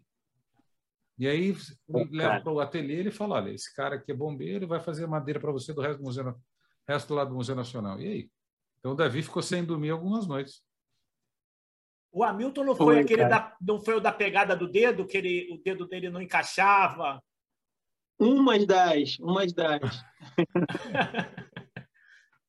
cara, como, como sempre, assim, assim, os primeiros momentos, assim, né, bem, bem diferentes. Tanto da parte dele, né, assim, dele não, dos músicos em geral, eu compreendo isso, né, das, das pessoas, pô, esse cara é louco, meio louco, né, e, e também ele, ele faz esses instrumentos será que isso vai dar certo, cara? Assim, eu, na minha cabeça, o pensamento, a, a minha sorte, a nossa sorte, que esses caras, além de ser gênios, artistas nos instrumentos, eles têm um coração e uma mente voltada para o assim, pro romântico, o negócio, cara, isso é, é, é impossível, mas o impossível é uma matéria-prima para eles também. Você entendeu? Então, era um negócio assim, uma mistura de coisas acontecendo, porque eu, assim, eu pensava, cara, esse cara não é o não é o a galera que fez faculdade lá comigo que estudando música. Esse cara é um, é um reinventor do bandolim, é um cara que toca tudo e o cara está aqui na minha oficina, vamos lá. Entendeu? Então, a parte, a parte que eles têm de desafios românticos e coisas, pô, cara, imagina se isso der certo, eu acho que eu acho isso, né? E aí eles aceitam esse dia desafio, então vai um após o outro, mas, mas também, olha só, cara, eu tenho um probleminha. Você acha melhor fazer assim, porque eu prefiro instrumento assim, prefiro instrumento assim, assim, assim, assim, aquilo foi, foi entrando e eu falei, cara, só anotando, cara, deixa eu ver o teu instrumento, como é que você gosta? Ó, eu gosto assim, tal, isso aqui. Esse aqui, por exemplo, eu prefiro com o dedo, porque o dedo bate aqui, o dedo bate por Caramba, vai ser agora, né? Mas o luthier, é, ele tem essa função, entendeu? Ele, eu sempre fiz isso, né? É, eu gosto de ouvir o cara falando. Então, quando eu fui com o Paulinho Mosca. Pela primeira vez lá, em 2016, na casa dele, e eu levei uns instrumentos lá para ele ouvir, conforme o Vinícius falou, é, ele, ele ouviu o instrumento, pô, cara, que legal, tal, não sei o que lá. Então, assim, cara, pô, quero ter esse instrumento aqui, cara, como é que tá esse negócio? Pô, mas tá, já foi vendido. Cara, foi um negócio assim, caraca, eu vou falar com o cara que eu vendi para ver se ele libera pro Paulinho Mosca, né, cara? Pô, Paulinho Mosca é o Paulinho Mosca, né? Aí ligava pro cara, cara. E Paulinho Mosca, eu quero. Eu vou, eu vou viajar, cara. Eu quero levar instrumento. Instrumento é meu, pô. Faz outro pra ele. Tu não sabe fazer instrumento? Eu que não sei. Aí, pô, cara, sofri, mas eles nós falamos, né, no Vinícius? Eu falei, cara, pô, mas tá vendido já, cara. Não vamos dar pra ele, não vamos fazer nada com esse instrumento. Então eu vou ter que fazer um para ele. Então ali naquele papo a gente, eu já conversava com ele e ficava falando assim, pô, que, como é que tu gosta? Cara, esse instrumento aqui e tal, assim, assim e tal, você quer. Aí começou aquele papo, né? Aí o jornalista ficava assim, filmando e, e, e daqui um pouquinho, cara, esses caras vão ficar aí a noite toda, hein, cara? Aí é, a gente batendo papo, ele gostava disso, gostava daquilo, e eu pensava para mim, cara, eu vou fazer um instrumento para ele, é, mas que, segundo esse papo que ele teve aqui, porque senão eu dar um instrumento igual a todos que ele tinha, entendeu? Assim, pô, vou dar mais Isso do é mesmo. Eu queria. Isso é sensacional. Aí eu queria dar um instrumento para ele que fosse aquela, aquela fala dele ali, aquela, aquela característica dele, e diferente um pouco daquilo que ele tem. E aí eu me empenho sempre nessas construções, tento ouvir aquilo que, porque é, é eu toco o instrumento e isso ajuda muito, né? É, traduzir o que o cara quer, o que ele não quer, a pegada dele. Aí construí um instrumento para ele e esse instrumento chegou na mão dele e, graças a Deus, teve um resultado muito bom. É não precisa nem responder se é bom, né, Serginho? Tá respondido, cara. Pois é. Os instrumentos são bons. Assim, isso que eu fiz com todos os músicos é, depois do que foi bandolim, que foi a, o cavaquinho, e assim, os outros dois, os primeiros eu construí com base no, no pau em mosca, né, cara? Porque era um músico que eu tinha esse negócio e, e assim, basicamente a mesma coisa. Mas a resposta das, das, primeiras, das primeiras construções foram muito satisfatórias, entendeu? Teve alguns riscos também que eu corri, né? Mas, é, cara, assim, pela história vale e vai, vai ser bem legal. Mas depois a gente viu que a gente podia fazer coisas boas, que a madeira tão antiga, as madeiras antigas, elas têm uma sonoridade melhor, entendeu? E então vamos, vamos usar isso, né, como ferramenta para nos ajudar. Aí foi o que eu fiz, peguei as madeiras e as coisas bem classificadinho, um corte bem legal que a gente podia usar. Teve muita coisa assim, é, surpresas, né? E surpresas boas que a gente que eu tive na hora que a gente cortou a porta pela primeira vez assim, aí, cara, vê assim, cara, isso aqui é móvel, isso aqui é, é cedro, isso aqui vê aquele todo aquela aquele negócio e as madeiras pareciam que foram cortadas para fazer instrumento, estavam ali. Essa foi uma surpresa boa, entendeu? Então não teve perda, né? e nem não teve nada assim, de perda. As coisas que todo o, o resíduo que que foi que saiu dessas madeiras que a gente que eu, eu fiz nos instrumentos, é, a gente guardou para fazer um projeto de, de replantio de árvores para fazer um composto com aquela com, aquele, com aqueles restos ali e nada ser perdido nem nem assim uma história. Claro que não dá para plantar uma árvore, mas o que tem aqui já dá para fazer mil e mil quinhentas mudas com as madeiras que é do, da, de jacarandá, de cedro, com as madeiras que a gente usou no projeto, é, vai ter essas, essas mudas assim para fazer, né? para plantar, com esse composto feito com os restos, de, né? com pó, com os cavacos, com carvão. Então tem toda essa, essa história que, pô, que não, não, não para de, de, No futuro vai ter um jacarandá feito com essa. É, as primeiras, a muda dele tem o DNA ali, tem no, as, as enzimas que ele usou para sair da semente e viver, foi do Museu Nacional. É, então é legal essa história também. Né? Então, para guardar tudo certo para o dia do acontecimento, vai ser. Pode perder. Porque é aquilo, né, Vinícius? A galera olha, aplaude, parabeniza, fala, oh, sensacional o trabalho de vocês. Mas só quem sabe o rolê que foi são vocês, né? É, Três anos. É, mas, mas uh, professor querido, a, a, gente apenas decolou o Boeing, né? A gente ainda não passou nem pela Restinga da Marambaia a caminho do, de Congonhas. É Nós estamos nem na metade do caminho, porque a gente tem mais instrumentos para serem feitos. Tem um que o Davi deve acabar na semana que vem, não é, Davi? É a viola do Almissater? É, a viola tem, Davi? O braço está. Mostra para o Paulo e para o Sérgio. É... Não, o braço. É, um, tá, é, outro. Que, é outro que toca pouco, né? Nossa Senhora. ah, o braço dela já está. Já tá... Primeira mão, Aqui hein? Não, tá, não, ele está lá na sala. E eu achei que era em primeira mão, ó. E... Mas a viola dele a gente tem que entregar e a gente tem que fazer algumas novas experiências, né? Porque o Davi, quando houve o incêndio do Museu Nacional, ele estava prestes a dar um passo muito importante na carreira dele como luthier, que é fazer um instrumento que muito luthier faz antes do próprio violão, que é o violino. E ele contatou o mestre Jonas Caldas, que aparece no, no documentário, para que o ensinasse.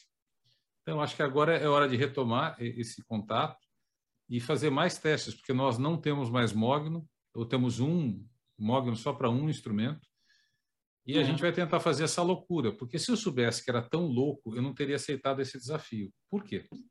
Não sei se vocês sabem, mas dentro do violino tem um negócio desse tamanhozinho assim, é metade de uma caneta, de um lápis, chamado alma. Alma do violino. A alma conecta o tampo ao fundo. A alma, há 300 anos ou mais, né, Davi? Ela é feita de abeto, que é um pinho do hemisfério norte. Já tentaram fazer de tudo quanto é madeira e o violino não canta. Já fizeram até de cristal, combinando cristal com abeto, mas o que funciona é abeto. Então, o nosso violino, a única coisa que não é do Museu Nacional, né, Davi? É a alma. É a alma. Mas não se faz com tampo de mogno, se faz com tampo de abeto. E no Museu Nacional não tinha abeto. As laterais são de mogno e o espelho onde digita, né, o, a chamada escala do, viol, do, do, do violão é o espelho do violino, não é de ébano, porque não tinha ébano, e é feito de ébano tradicionalmente em Cremona, na Itália. O Davi e o mestre Isso. Jonas, esses dois geniais loucos, fizeram de braúna, que é o ébano brasileiro. E corria-se o risco de o violino não produzir som. A gente é. testou o violino com o filho do mestre Jonas e a Roberta levou o violino para o maestro Felipe Prazeres. E o Felipe Prazeres foi muito claro, Roberto, eu recebi, está aqui na portaria do meu prédio. Só quero falar para vocês, olha, não criem grande expectativa, porque os melhores violinos vêm da Itália. Então, eu não estou me negando a participar, eu vou tocar o violino, estou dentro, eu amei essa história, mas não criem expectativa. Dez minutos depois, ele mandou pelo WhatsApp um vídeo. E ele tocando o violino e o som do violino. Então, tem toda uma história de muita expectativa, risco elevadíssimo de um bando de louco ah. que se uniu nesse projeto. E as coisas deram muito mais certo do que a gente poderia imaginar. Foi, foi legal. É sensacional. E nada é por acaso, viu? É sensacional. Eu vi, nada. eu vi no, no doc o Felipe tocando e. É, quer dizer, eu não entendo de violino, mas o cara tá chancelando, ele não tá ali. Não tá ali porque acha vocês legal. Ah, vocês são muito legais, tudo. Não. Mas se você pegar a história inteira, Serginho, desde o Davi lá conversando com a Sol, nada é, nada é porque você é legal. Ah. Tudo tem um motivo e um porquê. E quando você começa a ouvir as histórias e começa a refletir, você começa a entender. O negócio é, é muito mais do que simplesmente, ah, que legal, um cara que é bombeiro e que constrói instrumento com, com mate, mate, é, madeira de incêndio, de seja, seja lá o que for. Ah. É muito mais. Por isso que eu, que eu amo esse programa, viu, Vinícius e Davi? Porque a galera vem aqui conta histórias pra gente e isso é uma coisa que desde o começo aí o Serginho a gente sempre falou. A gente não quer falar do que a gente vê na TV. Né? Isso que é o mais legal, cara. Porque é um outro lado. Que às vezes até por conta, a gente entende. A TV tem a pauta, tem o, né, o, o, o negócio. Não dá tempo da gente contar essas histórias. Né? Ah. É. Sensacional. É, a gente busca essa curiosidade mesmo, porque o que é bacana são os bastidores. Os bastidor que quem tá, quem é, que a gente vive no bastidor, quando a gente está envolvido no bastidor é diferente que a gente está vivendo aquilo. Mas quem não vê aquilo, acho que é coisa mais fácil. Ah, não, ele foi lá, abriu a câmera lá, filmou, o cara, o Davi entrou, aí depois ele montou lá, torcendo lá as madeiras na oficina dele, pu, pu, pu, e foi. E, puta, né? Nada disso. A gente até pensou nisso também, né, né Vince, nessa jornada aí. É. Porque, por mais que a gente passe toda essa, essa situação aí de, de, de coisa assim, o produto final, a, a, imagem, ela não passa a dificuldade, entendeu?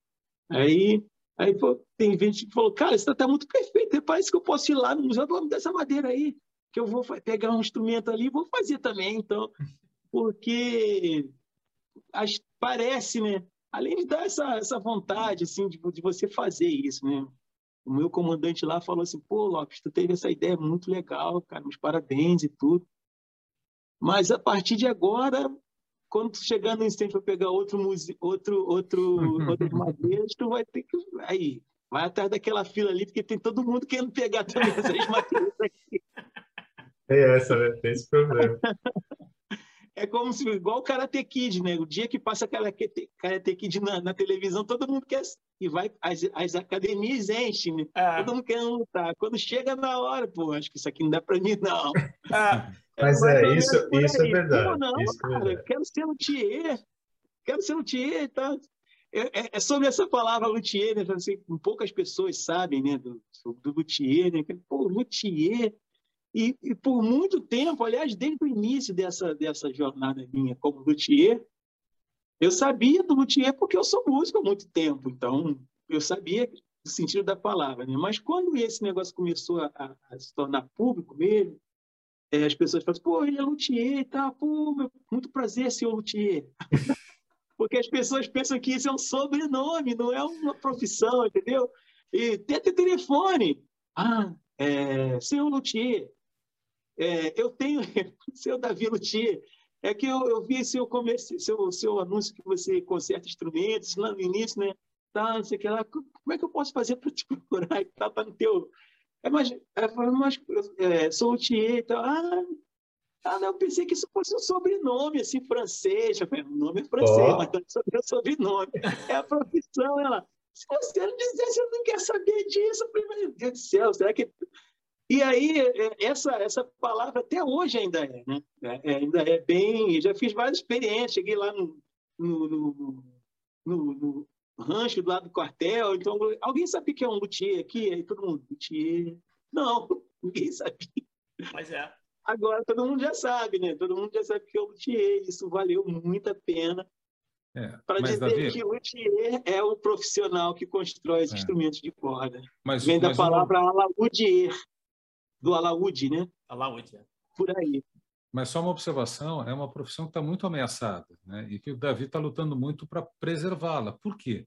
Vem instrumentos hoje fabricados na China, por exemplo, que são cortados uh, à máquina e são produzidos em série. Né? O som é igual? É claro que não é igual, mas o preço também não é igual. É. E você mostrar a importância, a proposta de valor de um produto feito por um luthier é muito difícil, porque nem todo mundo tem essa sensibilidade. Então, é, é uma luta muito grande desses grandes, geniais artistas de manterem essa arte viva, né? E a gente fica pensando até quando? Porque foi a arte que mudou a vida do Davi, mas mudou, sobretudo, o destino do Jonas Lopes, que aprendeu a luteria numa unidade da Funabem e tem hoje dois filhos que são violinistas em Iowa, nos Estados Unidos.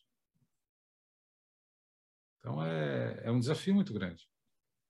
É, o Jonas é fantástico. Eu vi o Jonas com você, eu vi no doc, né? O Jonas com a coisa do violino, ele desenhando, ele recortando. Eu falo, cara, que sensacional a coisa. É uma coisa assim. É, é um alfaiate do instrumento, né? Sim. Exatamente. Exatamente. Eu sempre pensei nisso. É, a roupa você compra pronta e você compra lá né, no mercado e tal. Legal também, muito bom. É, mas o alfaiate faz aquilo que você, que você quer. Né? Não, isso aqui eu gosto assim, esse caimento. Surpreendida. Né? Mas é, e... o, que, eu acho que é grande, o grande, é um problema que a gente tem na realidade, acho que é um problema que você está vai, tá vivendo, e os luthiers estão vivendo, que é exatamente aquele problema que a gente tem no audiovisual. O audiovisual popularizou de tal forma, porque hoje você grava com qualquer coisa, com qualquer celular. Então todo mundo acha que é diretor, todo mundo acha que é roteirista, todo mundo acha que é tudo. E quando você vê, nivelou, na verdade o nível foi caindo, né? Você tem muita quantidade e baixa, e baixa qualidade. Ah, você está sendo radical? Eu falei, tô, porque, tipo, quem estuda, você que estudou música, que fez escola de música, fez aqui a Vila Lobos, quer dizer, você tem uma base musical que um monte de gente vai na internet olhar como é que aprende a tocar a flauta. O cara vai fazer, vai ver três vídeos no YouTube, acha que é flautista e está gravando o vídeo e vai embora. Então, é muito. Então, o cara que tem o refino realmente de pegar um instrumento, de falar assim, o braço, o som tá maravilhoso, mas o braço está tá um pouquinho estranho. O cara tem essa, né, esse, esse, esse grau de, tipo, você fala assim, o cara não está contando história, tanto que você foi lá na, na, na tua medida, lá quando tu meteu o paquímetro e tudo, você viu que tinha ali milímetros que o negócio cedeu, você viu que não era caô do cara, o cara realmente sentiu aquilo, né? Então, é, é, muito bacana quando você vê o cara pegando um instrumento com a qualidade que você sabe que tem hoje e o cara sendo um músico que não tem rabo preso com você, ele não vai te elogiar porque você é um cara legal, ele vai falar, cara, bacana, mas o instrumento para mim não tá bom. E, mas ele você está sendo chancelado, então você está com puta de um produto de qualidade na mão que vai ter. Eu acho que, na real, Vinícius, o que acontece, esse mercado não vai morrer, ele vai diminuir com certeza vai diminuir, porque o chinês está tomando conta de tudo, né? Mas eu acho é. que, sempre, mas sempre vai existir, ele vai ser acho, cada vez mais valorizado. Porque essa galera que busca essa, esse diferencial no som do violino, esse diferencial no som do violão, essa galera não vai. Serginho, sempre vai ter o cara que, pre que prefere o, o, preço e o cara que prefere a qualidade. Isso é. não vai acabar, cara. É. Pode diminuir. Valor, né? Não é o, não é o preço, é o valor. É, mas eu acho Sim. que você tem que. Para a pessoa vale. É, o que eu acho que é importante do luthier, primeiro, é realmente popularizar o nome luthier, que eu concordo totalmente. Se você perguntar para 10, 9,5 9,5 não vão saber o que, que é. Eu confesso para eu confesso pra, eu fui pesquisar também, tá? Então não vou mentir, não. Quando eu vi luthier, eu falei: o que, que é luthier, meu Deus? Eu tenho que ver. Eu fui ver. Nossa, será que é o sobrenome dele? Não, so... é, é, sobrenome eu sabia que não. Até porque a conta dele no Instagram. escrevendo um livro sobre isso. E, e, então, tipo assim, é legal você. Está escrevendo um livro sobre isso? Não entendi. É, escrevendo um livro sobre isso, oh. sobre essa valorização e sobre, é, sobre esse olhar, né, na verdade.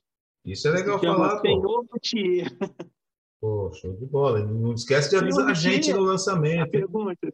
Senhor Luthier, mas na verdade é o profissional que gosta de, de que gosta não, que faz é, os instrumentos de cordas. Não esquece é de avisar isso, a gente, tem... viu, Davi? Do lançamento. Ah? Não esquece de avisar a gente quando for o lançamento. Ah, eu, sei, eu sei que o Vinícius também sabe o quanto é complicado publicar um livro no Brasil, né? O quanto a gente trabalha e o quanto não é reconhecido. E a primeira coisa, né, Vinícius, quando você mostra, alguém fala assim, não tem PDF para mandar para nós? Né? Mas, é, é mas não, esquece, né? não esquece de, de, avisar a gente quando for lançado. Né? Ah, o Vinícius vai me ajudar a fazer essas coisas todinha aí, que ele já está lá na frente, anos luz, né? Esse negócio. Eu fiquei muito traumatizado quando fiz meu, meu último livro, porque a, a, a, as minhas mãos elas estavam inchadas de tanta, era tanta tendinite.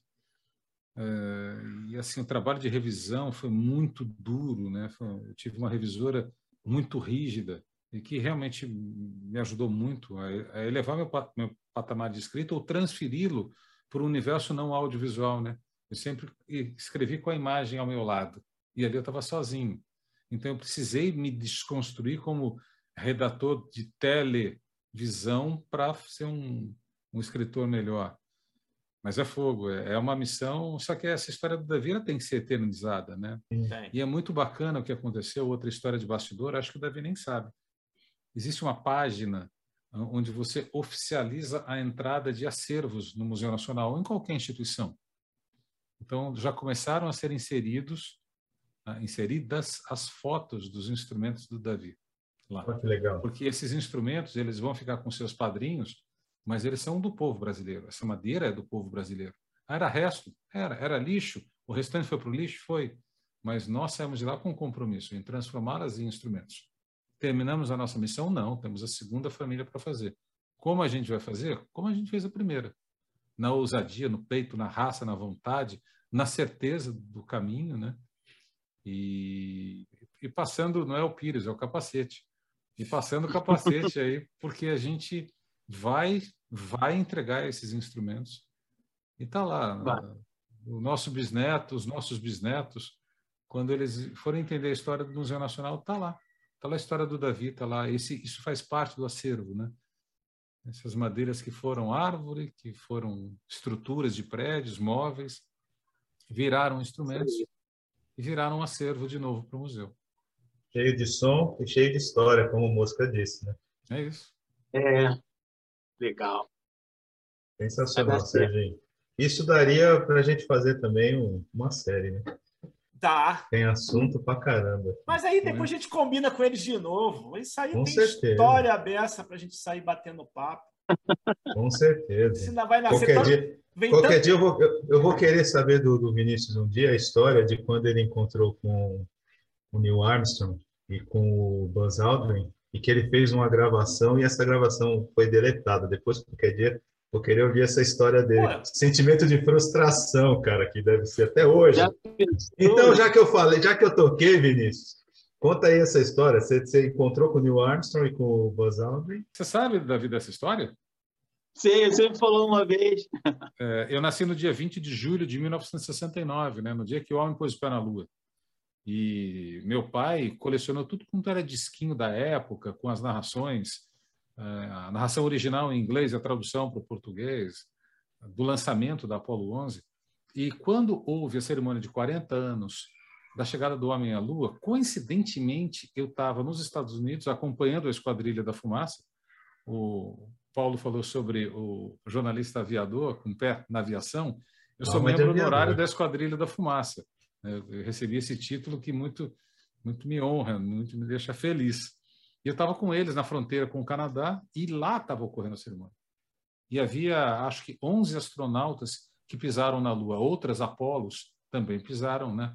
Também chegaram próximo à Lua e os módulos pousaram no nosso satélite. E eu tentei entrevistar o Neil Armstrong, ele não era muito arredio, eu cumprimentei, ele falou palavras inaudíveis, mas eu falei com o Buzz Aldrin, cara simpático pra caramba, figuraça, que inclusive, né, Davi, ele inspirou Buzz Lightyear. É, foi dia.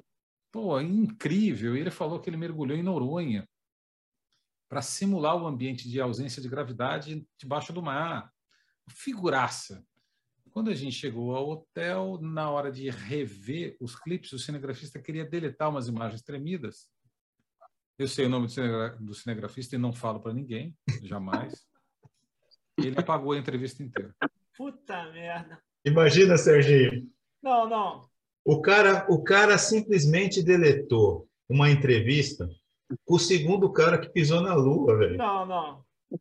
O cinegrafista não tem nenhuma foto. Ele, o cinegrafista tem que estar pendurado de cabeça para baixo até hoje. Eu cito isso no meu livro. É, assim, eu me lembro que ele foi para o quarto do hotel onde eu estava, junto com um editor, eram os dois, uma cara de choro. E eu aprendi que determinadas coisas é preferível não falar na hora. Não, é melhor. Depois a gente conversa. Depois é. a gente fala. E o que, que você vai fazer? O que, que você vai falar? O, o que você falar vai corrigir o, que o quê? Então não resolve nada. Não tem é... como acontece. É o famoso não tem Ctrl Z, né? Serginho, Deus salve, Deus, Deus salve a nuvem e o backup, né? E naquele Nossa, caso é. não teve nuvem. Naquela... aprendeu a fazer backup de tudo três vezes depois que nessa... já manda para a nuvem, manda para o computador, manda para um, um, um, armazenador de imagem de 3 tera. Nessa época não tera. Época das é fitas, não, época das não fitas tinha. não tinha isso. E você ia com tantas fitas para rua. É. Ele, ele, então, que era, era, era parte de jornalismo, ó, tem seis Pô, fitas. Imagina... Aí tem seis fitas, aparece um monte de matéria para fazer, sai gravando. Aí o cinegrafista fala, tá acabando as fitas. Se vira aí. Aí o cara começa, vou reaproveitar. Aí ele meio que acha que não tem e tem. É eu fico imaginando o sentimento. Né? Eu, eu fico imaginando, Vinícius, o seu sentimento, o seu pensamento.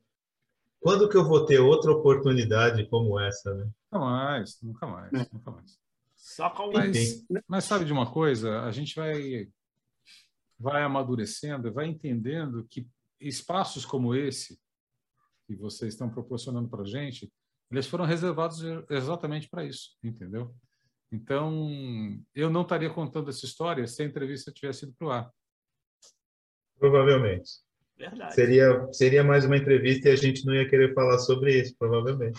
Tá vendo? Nada é por acaso. Nada é por acaso. Nada é por acaso. Agora, o valor da imagem, né? Assim, é, no, no, conto né, da história, hoje em dia, assim, as minhas filhas né, tira foto de qualquer coisa. A gente, a, a, todo mundo tira foto de tudo, né? Então, existe muitos e muitos registros de todas as coisas atual, né? E, mas na nossa época, na minha época, não tinha essas coisas, entendeu? Eu me lembro quando eu fiz o primeiro voo solo. Eu, eu tinha uma máquina, cara, não tinha como você. Hoje em dia, pô, cara, só quando eu encontro com os amigos que era daquela época que a gente voava, é, e aí, cara, você não está mais na aviação, quanto tempo que eu não te vejo? Eu falei, é, cara, meu, meu, meu caminho foi outro, conversando com eles. Aí que eu lembro, mas tem, se eu falar para alguém, eu falei, pô, tu era. E a foto? Tem foto? Falei, cara, não tem foto. Ah, então. Não acredito. Porque não. as pessoas. então não acredita. Porque as pessoas agora estão muito na imagem, né, cara? A palavra ela vai perdendo um pouco desse, desse, desse valor, né? Então, tudo na minha imagem. Você, Pô, não, cara, eu fui piloto, eu pilotei planador, voava muito, cheguei até ter uma asa delta. Aí o cara é mesmo, tem foto? Não, então. Então, não é verdade. Né? Esse resgate que a gente está tentando, né, Sérgio? Esse resgate que a gente está tentando fazer. E que bom poder contar com vocês para contar essas histórias para a gente, né, Serginho? Que Muito baita bom. oportunidade. Somos privilegiados de Nada, poder o receber privilégio é vocês. é nosso. Muito obrigado pela generosidade, né? E se a gente se alongou muito, pode cortar, passa Imagina. tesoura, fique à vontade. A, a, gra, a, a grade é nossa, Vinícius. Aqui, ninguém... Aqui não tem isso, não. A gente, a gente monta em cima do tempo que fica bacana. A gente, não... a gente divide, a gente faz parte 1, parte 2, não ah. tem tempo ruim, não. E assim, eu queria deixar esse compromisso com vocês aqui, né, de que a gente vai continuar lutando, a gente vai, vai fazer de tudo para concluir essa entrega porque esse museu era um, era um museu do povo, ele tem uma representação, sabe, Paulo, aqui no Rio, Paulo conhece o Rio, Paulo mora em São Bernardo. Bernardo. Paulo, e aqui na Quinta da Boa Vista, né, que era muito conectada à região, ao sistema de trens e de metrôs, então o povo frequentava o museu, o povo fazia piquenique no gramado. Era um museu de seis pratas para entrar, não era de 40, 50 reais. Né? Era um museu da população. e foi a nossa primeira instituição científica. Então a gente está falando de cultura e arte, tudo no mesmo lugar. Aquele é um palácio sagrado, né? né, Davi? A gente quando entra lá parece que a gente está numa catedral que é que vai se reerguer de um outro jeito, né? Nós não saímos, entramos nesse processo de um jeito, estamos saindo de outro. O museu também. O museu também saiu destruído, mas ele vai sair de um outro jeito, ressignificado. E se a gente puder colocar nossa gotinha, né, pequenininha, para ajudar nessa reconstrução, a gente já fez a nossa parte, né, meu bombeiro favorito? O que a gente puder fazer para ajudar, né, Serginho? Com certeza. Não, essa gotinha já está mais do que o posta lá. Isso aí não adianta nem vocês correrem mais, porque já está, não tem. Pô, é um prazer. Não Obrigado. tem como, vocês já estão na história. Isso aí é. Não tem como, não tem, não tem volta, não tem volta. E o que vocês precisarem do canal, gente, aberto Muito totalmente. Obrigado. Baita prazer conversar com vocês.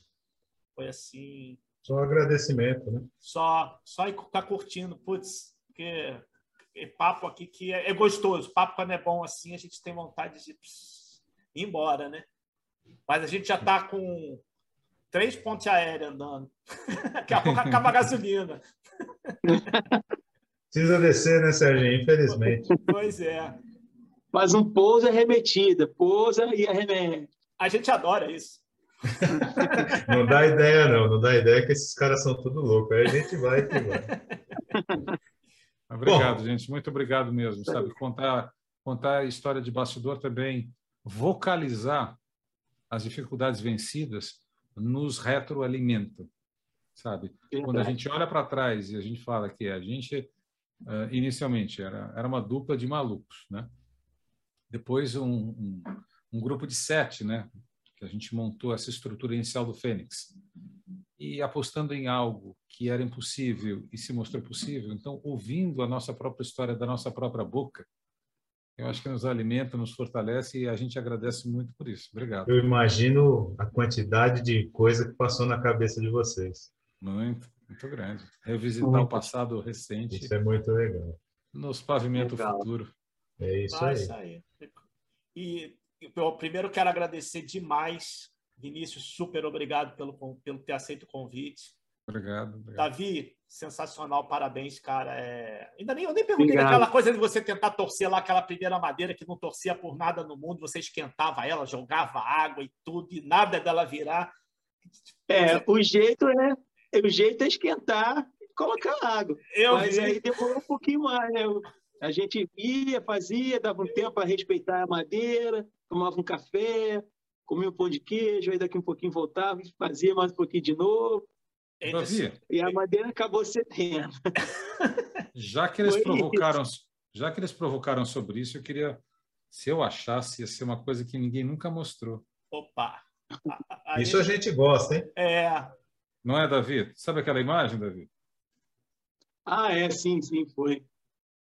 E essa, essa do Doc, o, o Davi fez uma musculação forte ali. Que ele estava tomando um é. couro, ele estava tomando um couro da madeira, a madeira não ia por nada.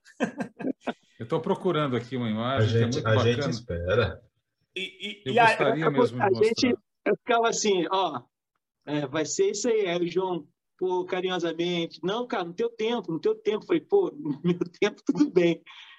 Mas tem o tempo da madeira, né, cara? Vamos lá. Porque eu já sabia disso. Porque tem a força.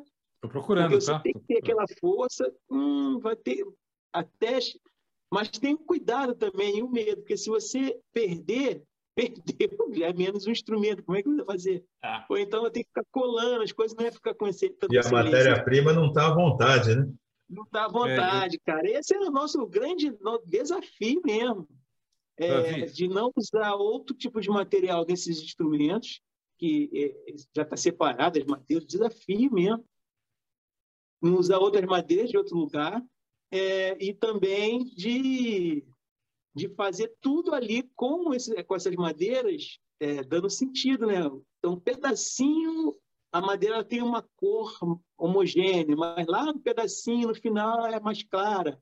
Tem uma manchinha, tem não sei o quê, mas eu usava assim mesmo, que é para fazer a roseta. A roseta toda, tudo ali era feito com, com as madeiras dali.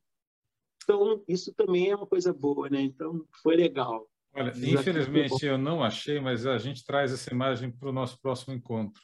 Foi uma foto que o Davi tirou de madrugada quando ele estava vergando essas madeiras. Era um jacarandá, um senhor negro de 200 anos em forma de porta e sei lá quantos séculos em forma de árvore. E esse senhor negro, que é a madeira mais bonita que a gente tem, né, Davi? Aqui que é, é lateral o... e fundo ele, ele resiste, ele é bravo, ele viveu na escravidão e ele quer ficar plano. E aí o Davi, pacientemente, aí ele começa a sangrar. A resina começa a sangrar de madrugada. Tem aquela é uma imagem muito simbólica. Deve então, ser uma, uma, imagem sensacional. É, muita gente já chorou só vendo a foto. Que demais. Só vendo a foto.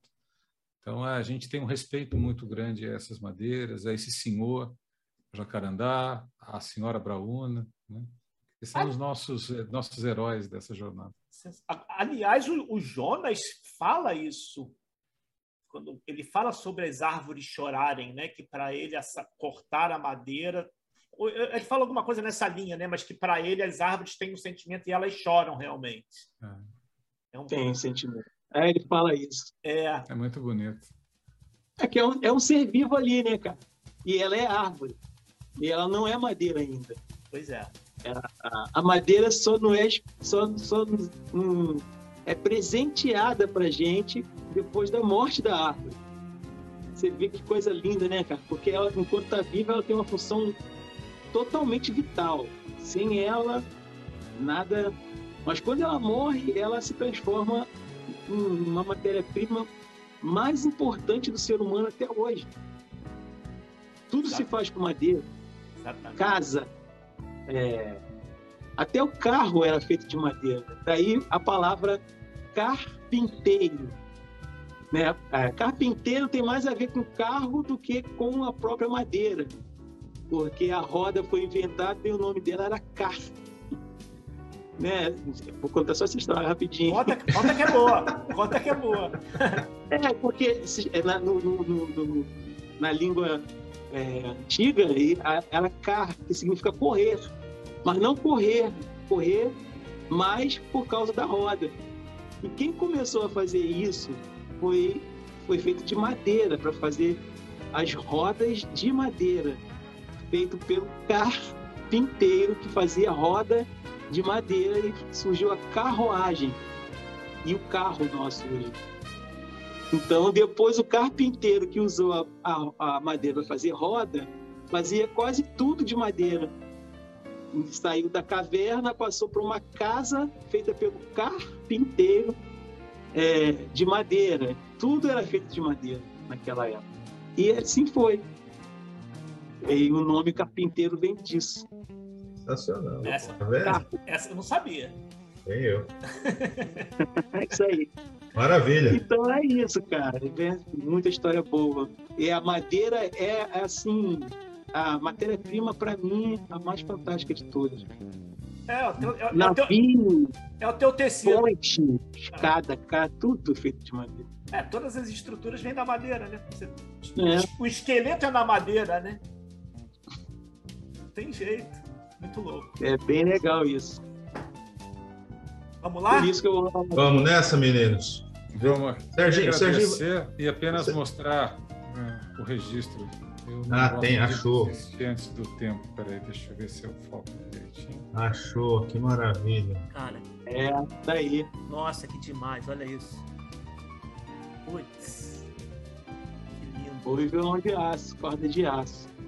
Maravilha. Gente, muito obrigado mesmo, tá bom? Obrigado. Vinícius, brigadão. Aliás, agradecer, eu tenho que agra agradecer muito a Roberta, porque a Roberta foi sensacional, super atenciosa, tímida, né? Não quis aparecer, mas tipo, super gente boa. O João também, que agradecer, que foi vendo a entrevista dele com, com o Davi, que eu falei com o Paulo, falei, a gente tem que bater um papo com eles.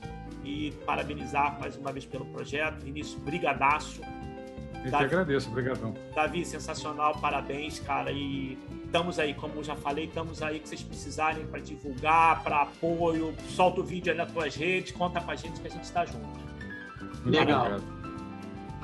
Valeu, galera. Obrigado, Vinícius. Obrigado, Davi. Show de bola. Obrigado. Obrigado, gente. Vai lá, Paulo Eduardo. Vamos lá, rapidinho para liberar o povo também, porque senão, né, Serginho? A gente vai até as oito. A gente vai. o Vinícius só viaja amanhã. Tá bom, né? É, tem tempo ainda. bom, vamos lá, de improviso, hein? Fala, galera, beleza?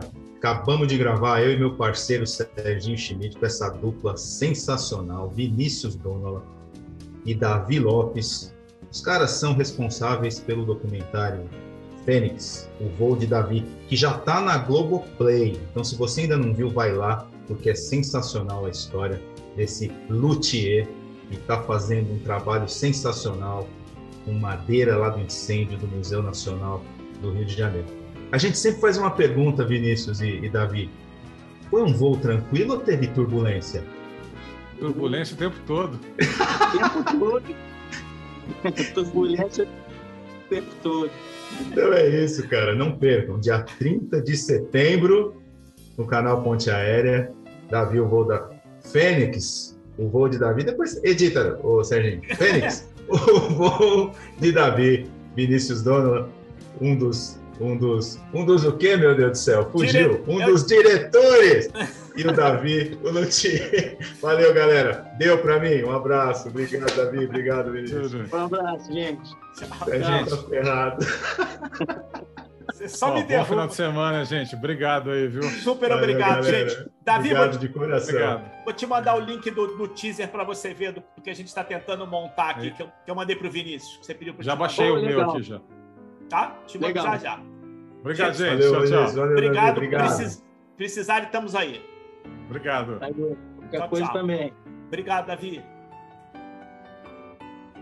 Cara, me enrolei todo aqui. Se enrolou. Se enrolou. Deixa eu... eu esqueci o diretor, cara. Eu tava com.